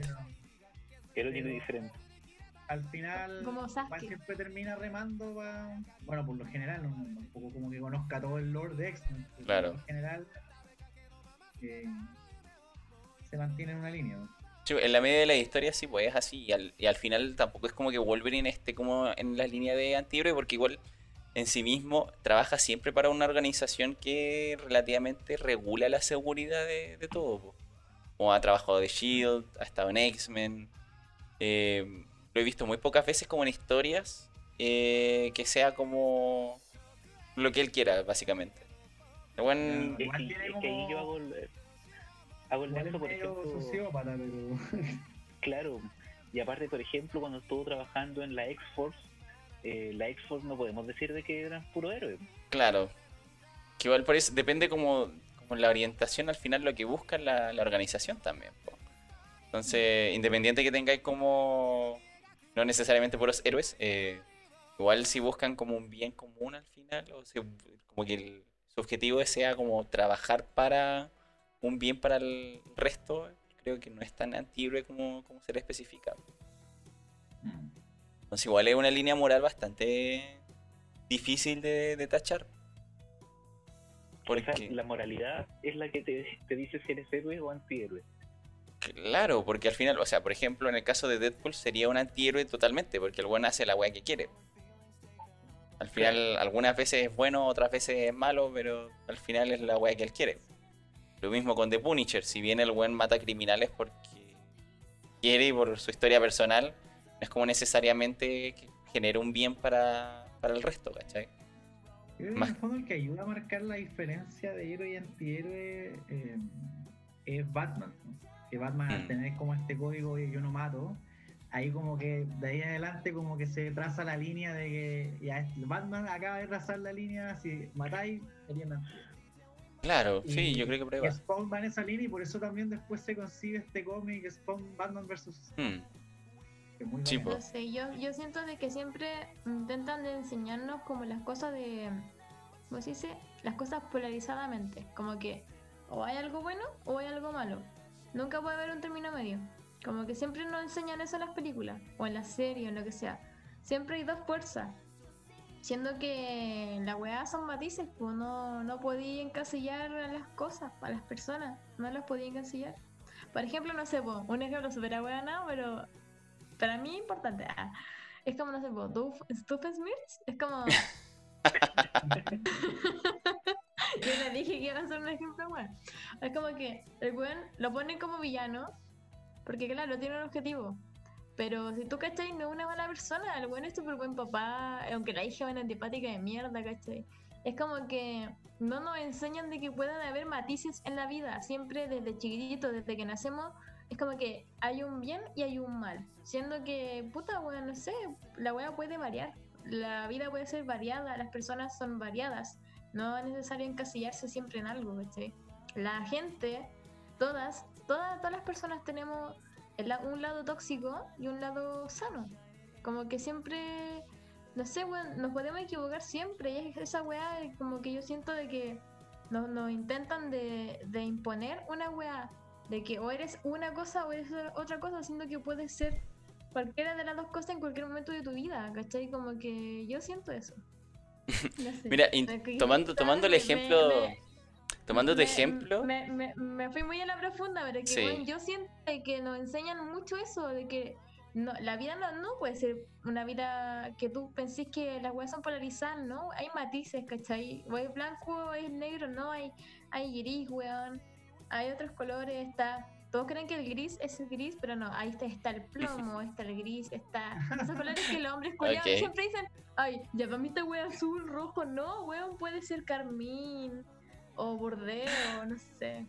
mira, tomando el ejemplo está. de May de Duffersmith, él sería un, un antihéroe en ese sentido. Porque al final, el bueno igual a veces hace cosas buenas, pues, a pesar de que su, su meta es conquistar la real limítrofe. Pero al final lo que, lo que él quiere es, es básicamente tener mucha tener y darle a su hija lo que él no tuvo cuando chico. Entonces al final Exacto. Mm. igual no es como netamente malvado. Creo que es un matiz No. interesante.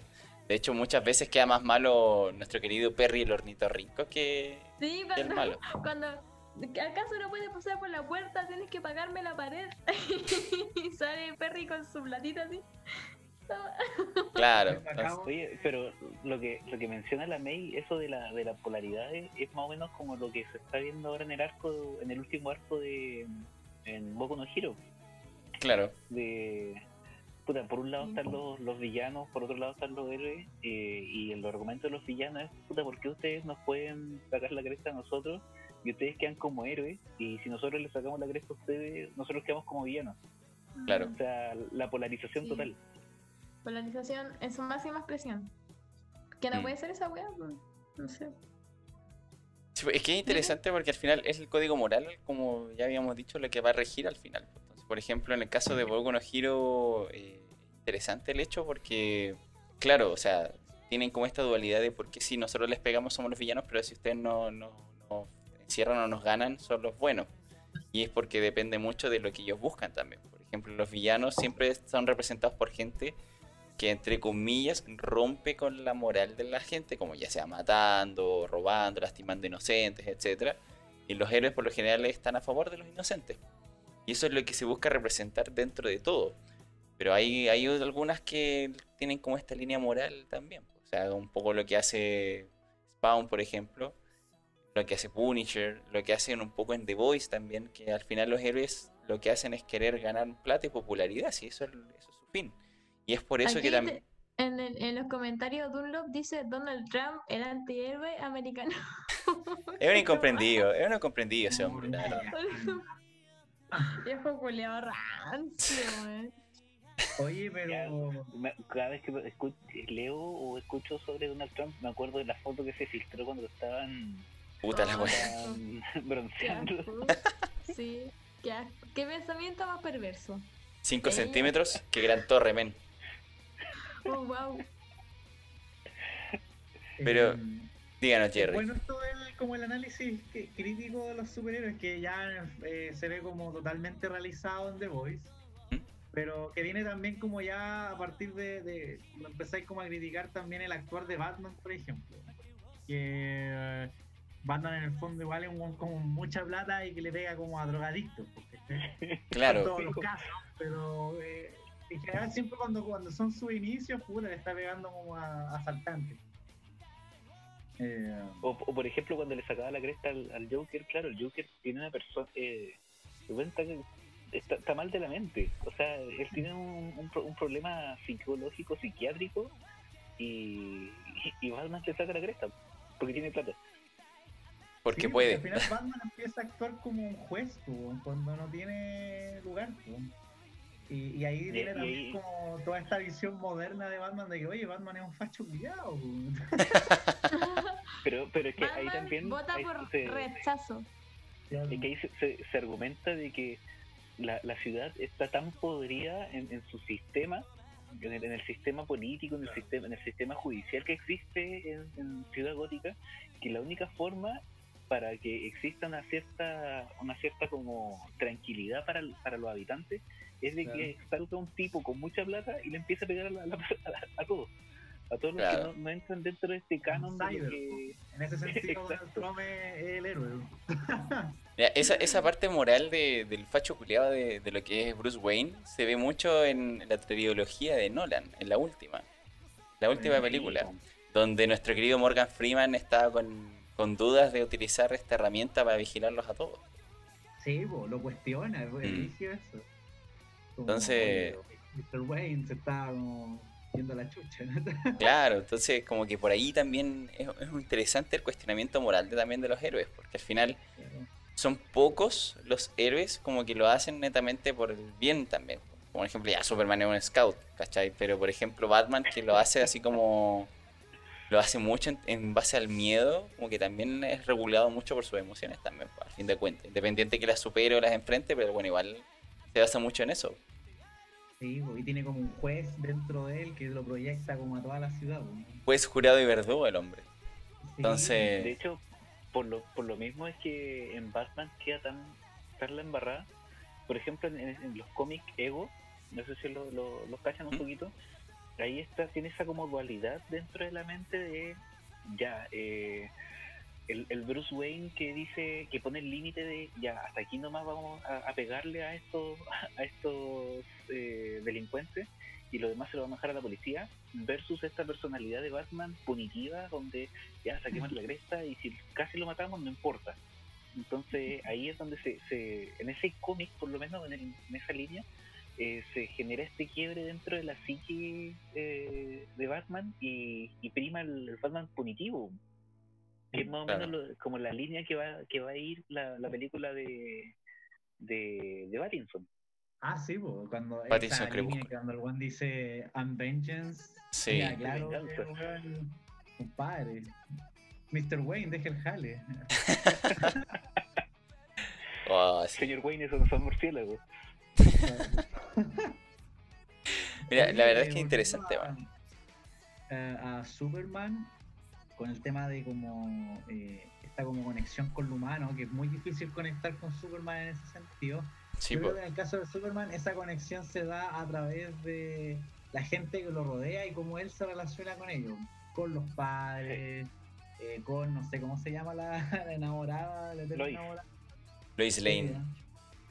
Eh, y yo creo que son que incluso hecho- también los mejores momentos en los cómics, eh, son como esos temas. Porque al final tú sabes que Superman Claro. es un súper poderoso, que cómo va a terminar la pelea. Tú lo que querís ver es cómo se relaciona con resto. Y cómo él también a veces se cuestiona también su, su, su condición. Es que de hecho como que todas las sus relaciones son las que las que dan la, la humanidad. O sea, él no es humano, como Claro. punto. Entonces es por ejemplo su relación con su papá, eh, su padre adoptivo quiero decir, eh, Jonathan, o su mamá Marta, Dave Marta. Salven a Marta. Eh, Entonces, esas son, son como las, esas relaciones son las que humanizan al, a, a este, a este personaje Sí. que está demasiado en una eh, prácticamente un dios dentro de la tierra. Le prestan. Pero igual también no hay que olvidar que Superman tiene igual una crianza humana, así que Sí, tampoco es como Sí, que- Que nazca de la Sí. nada, pues que al final igual plantean Claro. también el hecho pues, de- del método de crianza. También es Mm. como que plantean el tema de que si no hubiera sido criado por nuestra querida Marta, él quizás sería un, un omnipotente que destruye todo, que controla todo en la Tierra.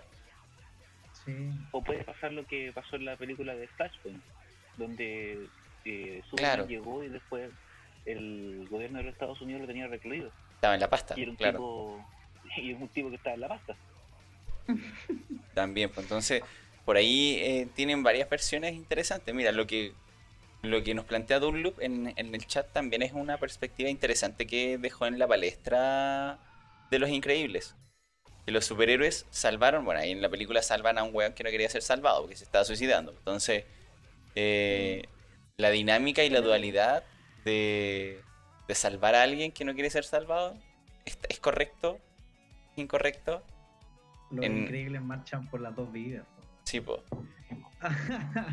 No sé, una weá súper, súper rara. De verdad, si yo me intentara así, así, si yo me pongo en el caso de esa persona, es como que digo, puta weón, de verdad demandaría a este weón, así tal cual.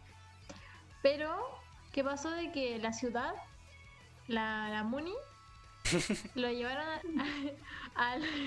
digo que no, no sé, por el alcalde, el weón, que sea, lo llevó muy al extremo, como que no se, no se tienen que prohibir, no se tuvieron que prohibir los superhéroes, tuvieron que hacerse como reglas, quizás. Haber un consenso, ¿cachai? Así como ya sabéis que. Es que, weón, de verdad no, no sé.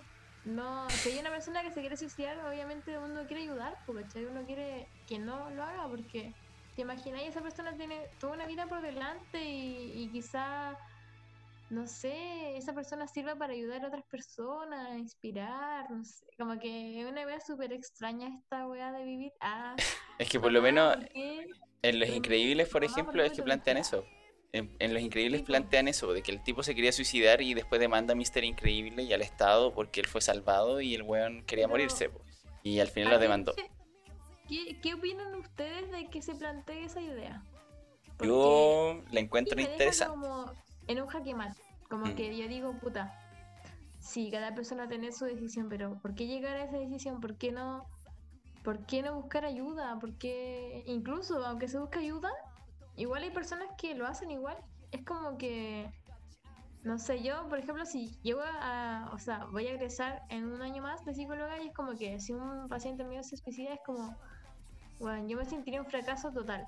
Pero a veces no es culpa de uno, a veces igual es que de verdad superan a las personas y de verdad hay personas que han sido tan fuertes toda su vida que ya se agota esa fortaleza, ¿cachai? Y yo no estoy justificando nada, pero intento ponerme en el lugar de estas personas, ¿cachai? Es Sí, po, pero es que en ese sentido, por ejemplo, lo que, lo que pasa con, con esta situación de que te plantea Los Increíbles es como lo mismo que si un oficial de policía se entera que alguien va a hacer va a hacer un suicidio.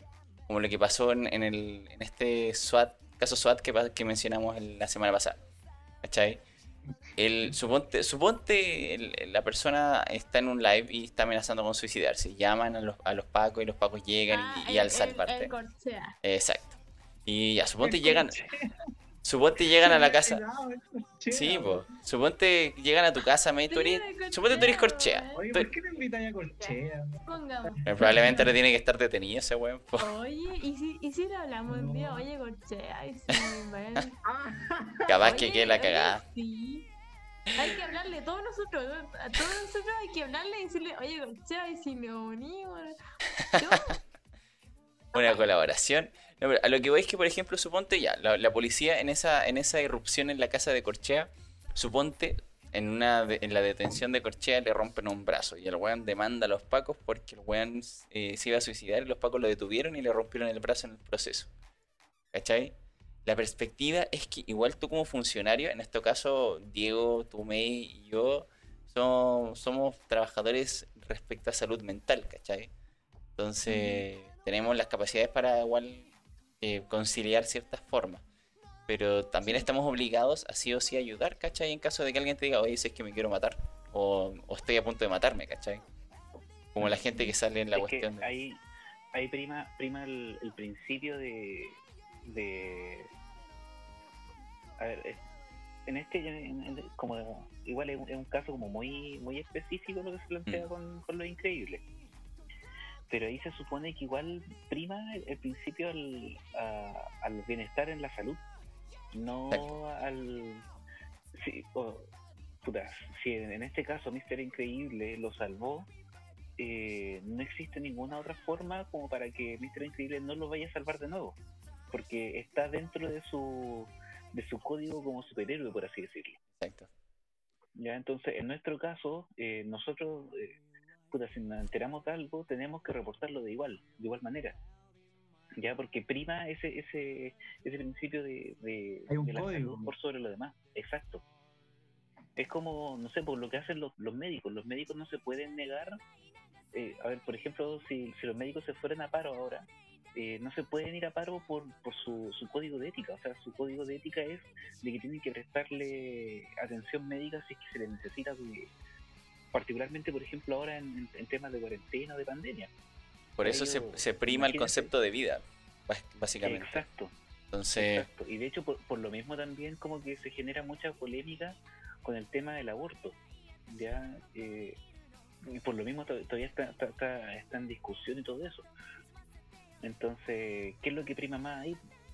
En el caso de, lo- de la película de Lo Increíble, prima más el, el concepto de vida eh, propuesto por la por el código o, o las reglas de los superhéroes. ¿no? Y al fin de cuentas, independiente que eh, Mr. Increíble lo hubiera salvado o, o no, está el tema de que, a fin de cuentas, el- la fuerza policíaca, incluso los bomberos que estaban ahí, lo iban a salvar igual, ¿cachai? A su medio Claro. y a su manera, pero igual lo iban a salvar. Entonces, como que también eso también no se vio mucho en la película, o en esa, en esa fase como del, del, del juicio que le hicieron a Mr. ¿Por qué los Increíble. demandó a ellos? E- Claro. Incluso ese ejemplo está como súper como no sé. Ah, es que yo, yo no quiero entrar en polémica, pero Ah.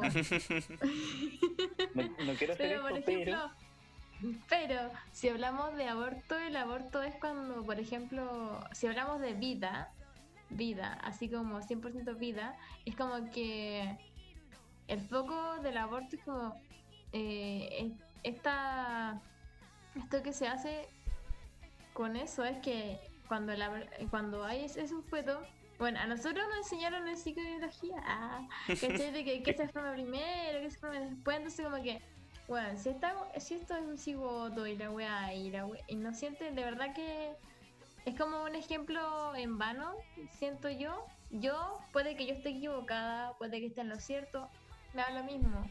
Pero yo siento de que en estos momentos, eh, si, si comparamos lo del suicidio y lo del aborto, es una weá súper nada que ver.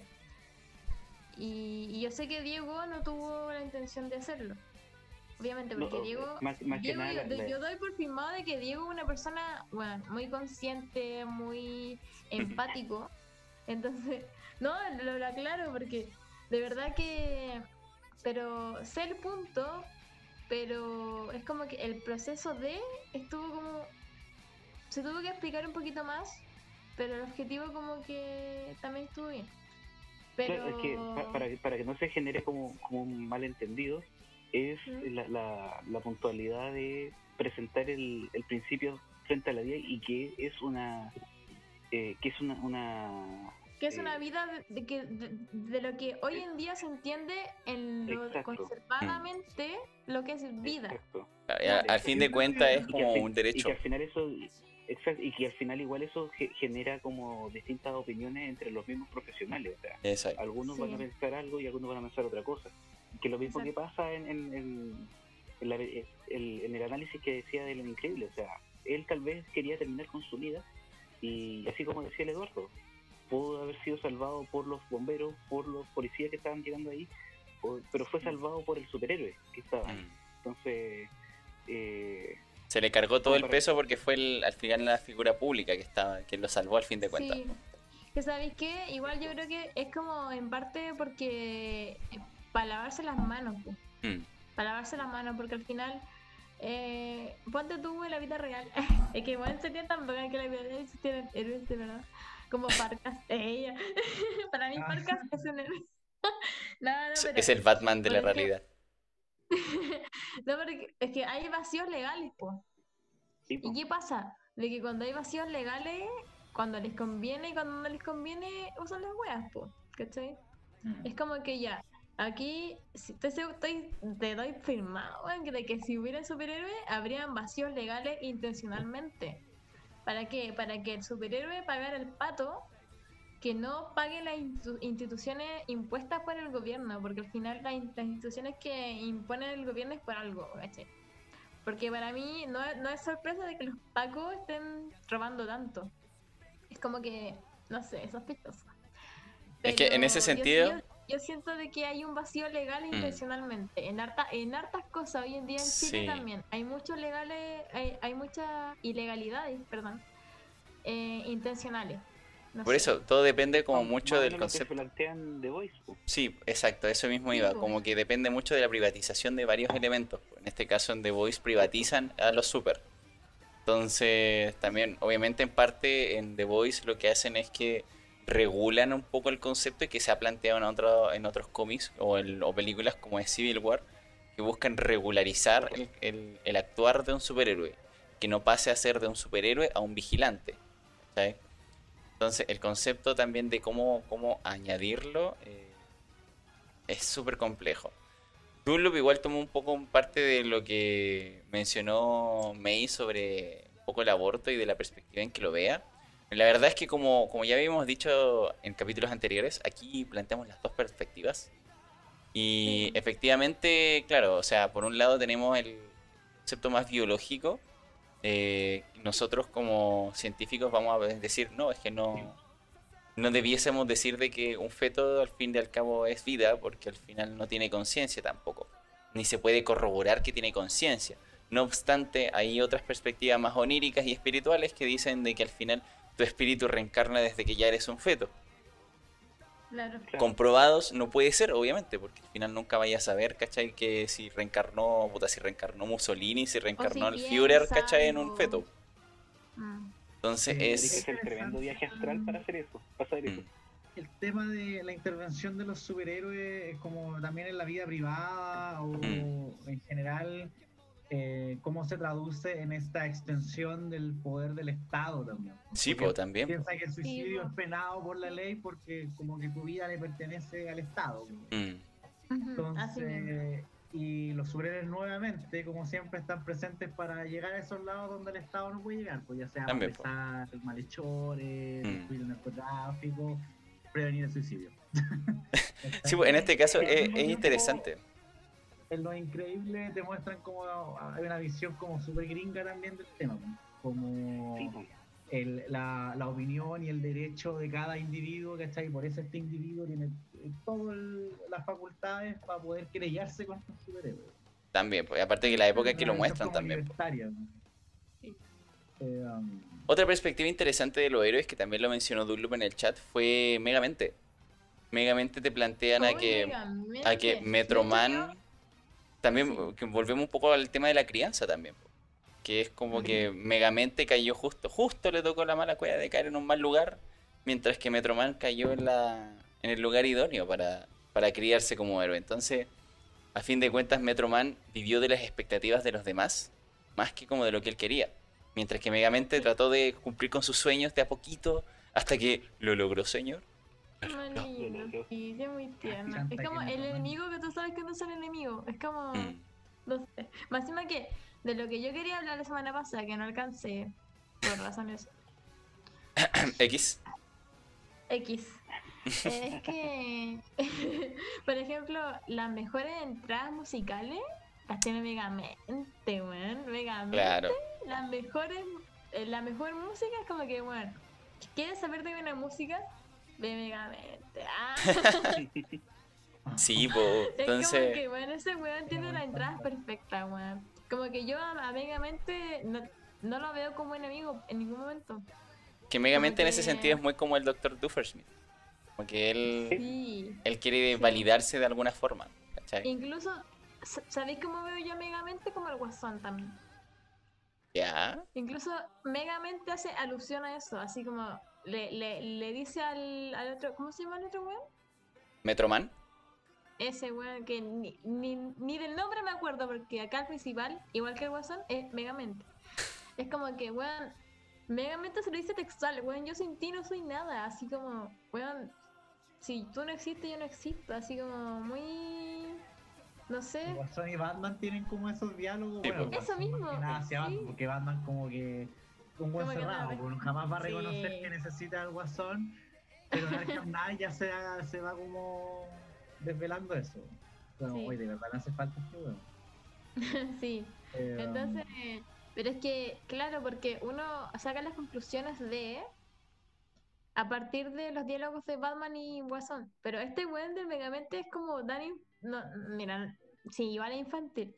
Es como tan auténtico, tan él mismo, de que él se lo dice textual, así como, weón, yo sin ti no soy nada, así como te tienes que salir para yo después salir con mi entrada y mis trajes, porque el Mm. weón es muy extravagante, es como Batman, enemigo, una wea así como que el Sí, weón se el weón se, se manda a hacer los nuevos trajes, así como, weón, de verdad te necesito, así como, tú sales a las calles a hacer las weas para yo poder hacer lo mío, ¿viste? Siendo de que Megamente no tiene ninguna mala intención contra la ciudad. Es como el weón, él y Mega, Mega Man. Metroman. Mega Man. Metroman, Cacha, po, es que, es que Metroman es el héroe más penca de la vida, es como que... Oye, Mega Man era un héroe, no era un... Sí. El Man, Mega sí, Man, po. Mega Man es mi héroe, pero Metro, Metro Man. Mira, lo que pasa es que- Es mi pastor. Es mi pastor. Mira, lo que pasa es que. Y Mr. Músculo igual. Ah, por supuesto. Ahí tenemos otro héroe, pero él es el héroe de la limpieza.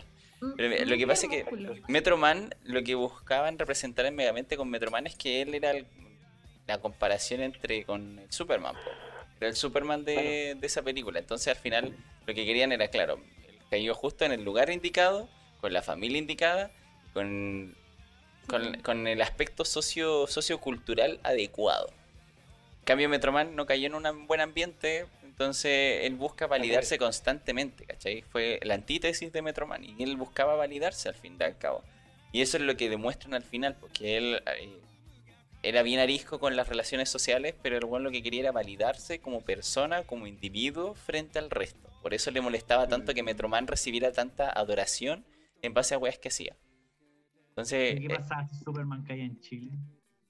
eh, Ah, de que- Yo creo que depende del sector ¿Cómo donde cayera, porque si cae en, la- en un sector en un sector de clase lo alta, capaz que, que sea un, un Hernancito Calderón. Oh. Y si caía en la parte, si caía en la, en la parte como más baja, así como muy baja, o podría ser el, el Bryatan, o podría ser un, un clase No. media, no sé. Estoy. No. Estoy ambivalente. ¿Lo, lo lo, lo cría Hadwe o lo cría. Lavin? Claro, ¿Lo No, cría Hadwe o lo cría Lavin? Una de las dos. sí, no, sé. No, él es ok. o- Él hubiese sido el fritanga de la población. También puede ser, ¿cachai? Entonces, es, es variable ese- esa conceptualización de un Superman en Chile, weón, es medio extraño. Y tenemos tantos sectores socioculturales que ya no sabemos cuál es cuál. Hoy un día podríamos hablar como de personajes de, de cómic, eh, anime, videojuegos, así como en Chile. No sé. Esa comparación sí así. puede ser. Eh, Sería bueno, ¿te imaginas ahí un Naruto chileno? No, al buen hincha, güey. su camino ninja, su camino ninja es llegar a cuarto medio, ¿no? Depende del sector también, no sé. Entonces, es que todo depende. No, como eh, la típica frase psicólogo, todo depende. es que sí, pues variable, pues. Entonces, oye, pero Sí. igual sería triste un Naruto en una escuela básica eh, municipal. Porque imagínate, Naruto bailando Ay, cueca con el mismo, con un clon de sombra. Ay, pobrecito. No, lo ignorarían y haría clones de sombra para bailar cueca con él solo, una vez así. Naruto. Ay, sería tan triste. Juega con pasos de Fortnite. Ay, ya, qué pesado. Entendí esa referencia. Entonces, bueno, al final Sí. ya, ya llevamos casi dos horas conversando y la verdad es que como conclusión creo que podemos decir de que el concepto de héroe va a valer mucho dependiendo del, del concepto moral que se quiera plantear también, se quiera representar. Ah, de construyendo. Mm. Sí, obvio, porque igual ya dos horas es, es too much.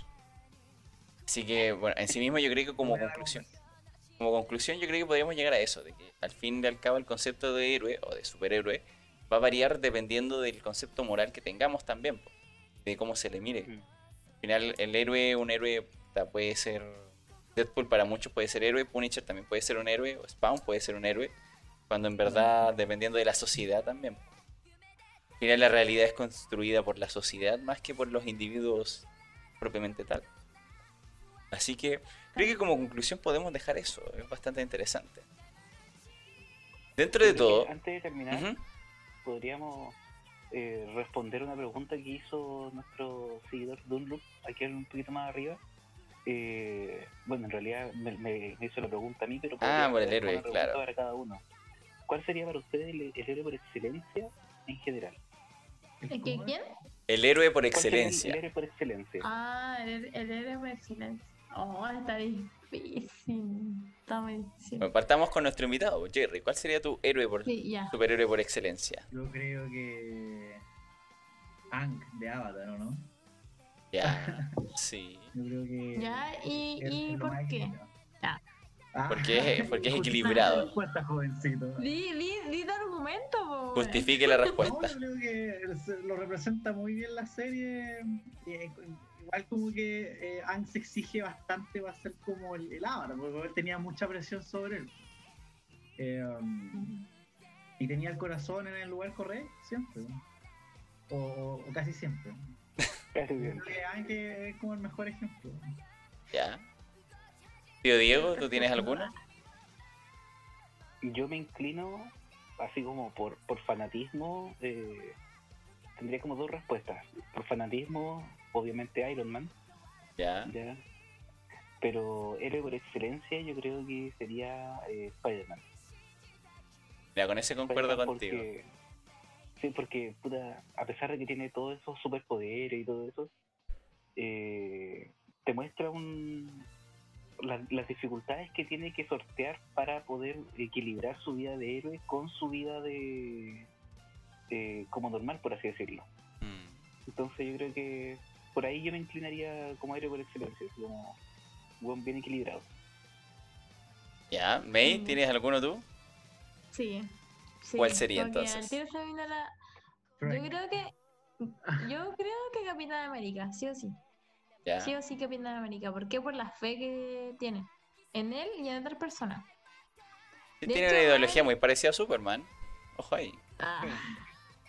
Es que sí, porque imagínate Capitán América tuvo la fe en Iron Man, pues, weón, ¿cachai? Él dijo, ya vamos a convencer, en la última película, a Iron Man de que se puede hacer esta weá, no sé, ¿cachai? Y jamás perdió la fe en él y en su equipo y en, en la humanidad, sí, como que él siempre tuvo un corazón tan de oro que inspiró a otras personas y la hizo reflexionar.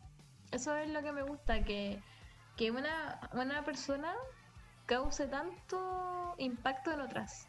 ¿Cachai? Eso es lo que me llama mucho la atención de, del Capitán América. Porque hay personas que pueden rendirse y chao, pero como que llega y te inspira y bueno, da ahí como paso a comenzar un proyecto bacán y lo finalizas de forma de que beneficia a muchas personas más que a ti mismo, no sé, como que yo siento eso. El Capitán América, como lo humano, como lo, lo, lo de adentro, lo que no es como fácil de, de adquirir, ¿cachai? Lo que lo hizo digno para levantar el martillo. Claro. Ah, ¿Verdad? Pues sí, pues. Cuando él va a levantar el martillo y está a punto de levantarlo y Thor como que lo mira así. un buen ejemplo. Y, y lo levantó, pues, weón. Lo levantó. Fue digno. Para salvar al mismo Thor. Al mismo Thor que tuvo miedo de que él fuera digno, pues, weón. Está muy bueno. Eh, interesante. A mí me gusta el concepto de Mr. Increíble como un superhéroe por excelencia, weón. Me gusta, me ver, ¿por gusta. ¿Por qué? ¿Pero Mr. Porque. Increíble de los Increíbles o Mr. Increíble? Ah, no, es lo- es el otro Mr. Fantástico. Sí, pues. Sí, Fantástico. Ya, por Dios. Se casarse con Elastigirl y no perdieron el tiempo. Entendí esa referencia, weón. Pero sí, la verdad es que me gusta Mr. Increíble porque ah, él siempre buscaba también el sueño de, de ser superhéroe y siempre estar en constante ese- con el mundo del superhéroe. De hecho, él se siente muy vacío siendo una persona normal. Me gusta, me gusta esa visión de él, que al final él también busca lo, lo correcto, ¿no? No busca como lo. No busca como lo erróneo, siempre trata de mantenerse ahí y de aguantar hasta el final, pues, a pesar de que no le resulte como lo que pasa en, en sus oficinistas. Tulu Mm. nos menciona que para él sería All Might de Boku no Hero Academia.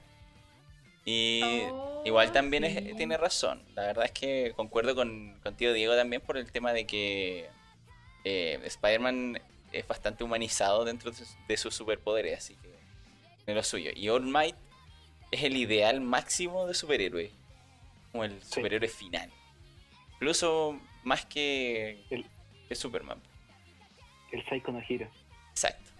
El mejor héroe, weón. ¿Cachai? Hay Sí, velo, es bastante bueno.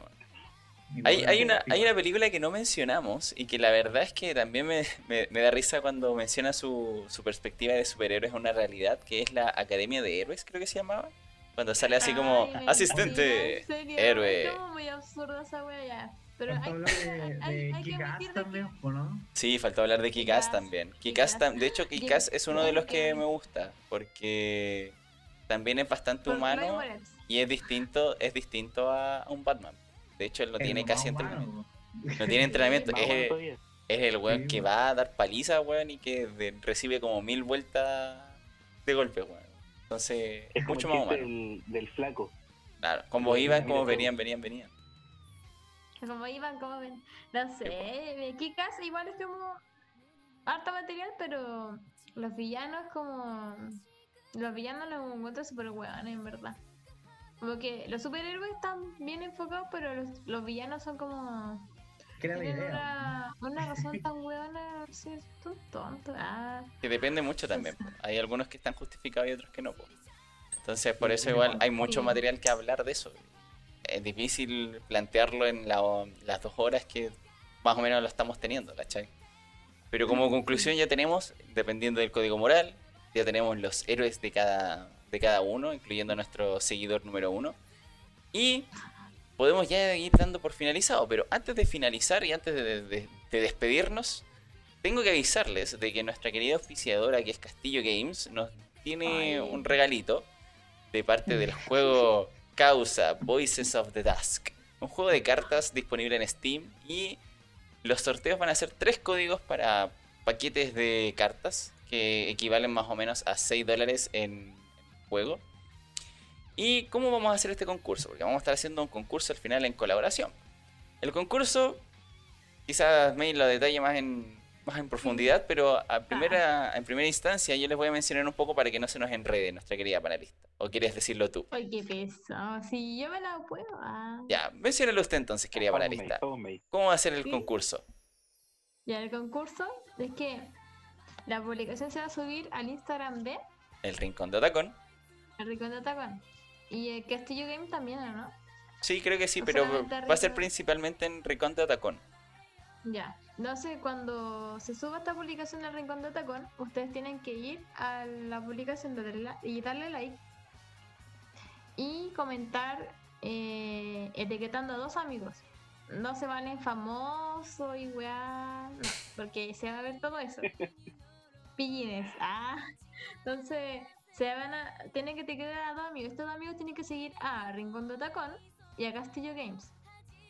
Luego de etiquetar a, a sus dos amigos, que obviamente tienen que seguir las dos páginas eh, que acabo de mencionar, tienen que subir eh, historia de la publicación y etiquetarnos. Exacto. Así que eh, así de fácil, tienen que solamente comentar y etiquetar. Seguir, obviamente, Fácil. los amigos a lo que etiqueten, seguir. No, no les va a costar seguir dos páginas, porque hay concursos que son como no sé cuántas páginas, pero cuatro. son dos páginas, imagínense. Y Sí. esta página, imagínense si, no sé, pues le- les traen novedades, si se ríen, un día están aburridos y dicen, ya, weón, ¿qué tienen estos weones, estos cagados de la cabeza ya? Y nos siguen, weón. Exacto.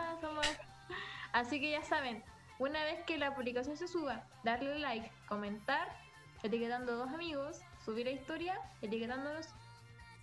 Y todo es re. Igual también cabe ojo, destacar. Ojo que sus amigos tienen que seguir a las dos páginas. Exacto. Si en una de esas ustedes ganan y uno de sus amigos no, no sigue una de las dos páginas, eran. ah, Hola Ronaldo. que- que- Ya me ha pasado, así que te- tengan, igual, tengan en cuenta eso, igual, por favor. Es lamentable. Puede haber ganado ropa, pero una de mis amigas, Constanza, estúpida. Ay, Constanza Herrera, te lo digo aquí y ahora. Te odio. Ah.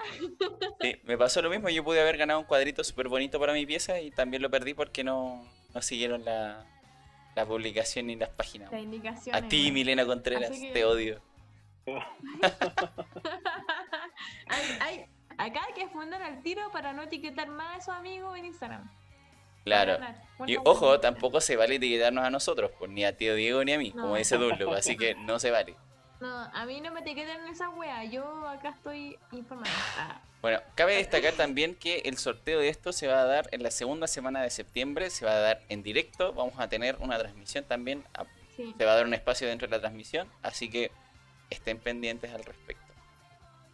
Sí, Así que- acá, se, acá se va a hacer el sorteo en vivo para que sea todo transparente. Eh, Exacto. Ah, Así que Como bien dijimos al inicio, Sí, esto hay que ser transparente en este programa. Sí. Quizás no tan transparente con algunas cosas, pero somos transparentes. claro.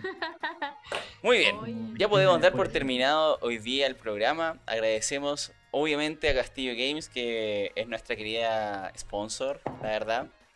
Pronto estará con nosotros nuevamente presentándose como panelista. Nuestro invitado Jerry, por favor, muchas gracias por estar presente hoy día, gracias por sus opiniones. Un debate bastante interesante hoy día, así que se agradece. Gracias a nuestra panelista y de- permanente y clipbait, que no sé cuándo está y cuándo está, eh, nuestra querida May. No. Un gusto como siempre, May. Gracias por estar presente. espérense, Estoy con mi capita de Shingeki. Por ahí. ¿o- ¿Dónde está la.? Yo, yo la ve- la veo verde, parece una manta cualquiera, pero Yo pensé que era de Zelda. ahí sí, ah, ahí sí, ahí sí se ven las alas de libertad ya. Julia. Y por último agradecemos a nuestro querido tío Diego que siempre con nosotros presente, permanente como siempre, fiel a, a los Ay, programas. Diego. Diego, yo te quiero mucho. Igual. Un gusto, un gusto estar presente acá. Gracias a todos por estar presente en el programa. Si nos escuchan en, en Spotify, en nos ven en YouTube o en la transmisión en directo. Así que un gusto. Tengan un buen día sábado ya, porque ya estamos en sábado. Así que recuerden, hoy día se cambia la hora día sábado. Hoy día 12 horas para cuando sea domingo se cambia la hora por si acaso. Por- Hoy Sí, se que- cambiar la próxima semana. ¿Cuándo se No, cambia la hora? a mí me llegó la notificación que era este. No, yo vi la noticia que parece que es la próxima semana. O sea, a mí me dijeron hoy día. Me llegó la noticia de, de esta cuestión de Canal 13. Me llegó el correo. Estoy suscrito. Ver. Estoy suscrito, pero entre esta semana y la otra, una de las dos. Vamos, vamos a estar viendo. Igual, igual la cuestión se cambia automático, bueno, no sé qué reclamamos. Igual vaya a estar encerrado en la casa. está- Sí, la verdad no hay mucha modificación. la ya verdad. da lo mismo, la ya, lo mismo a la hora. Oye, el 5 de septiembre. 5 de septiembre se cambia la hora. Ah, entonces la semana que viene. Estúpido Sí. Canal 13, me desinforma. ¿Viste? Bueno chicos, un gusto. cambia la hora a todos nuestros espectadores. Es lo mismo, bueno, está lo mismo. Bueno chicos, un gusto. Recuerden, Cero Tacón ahora es popular. Adiós. Adiós.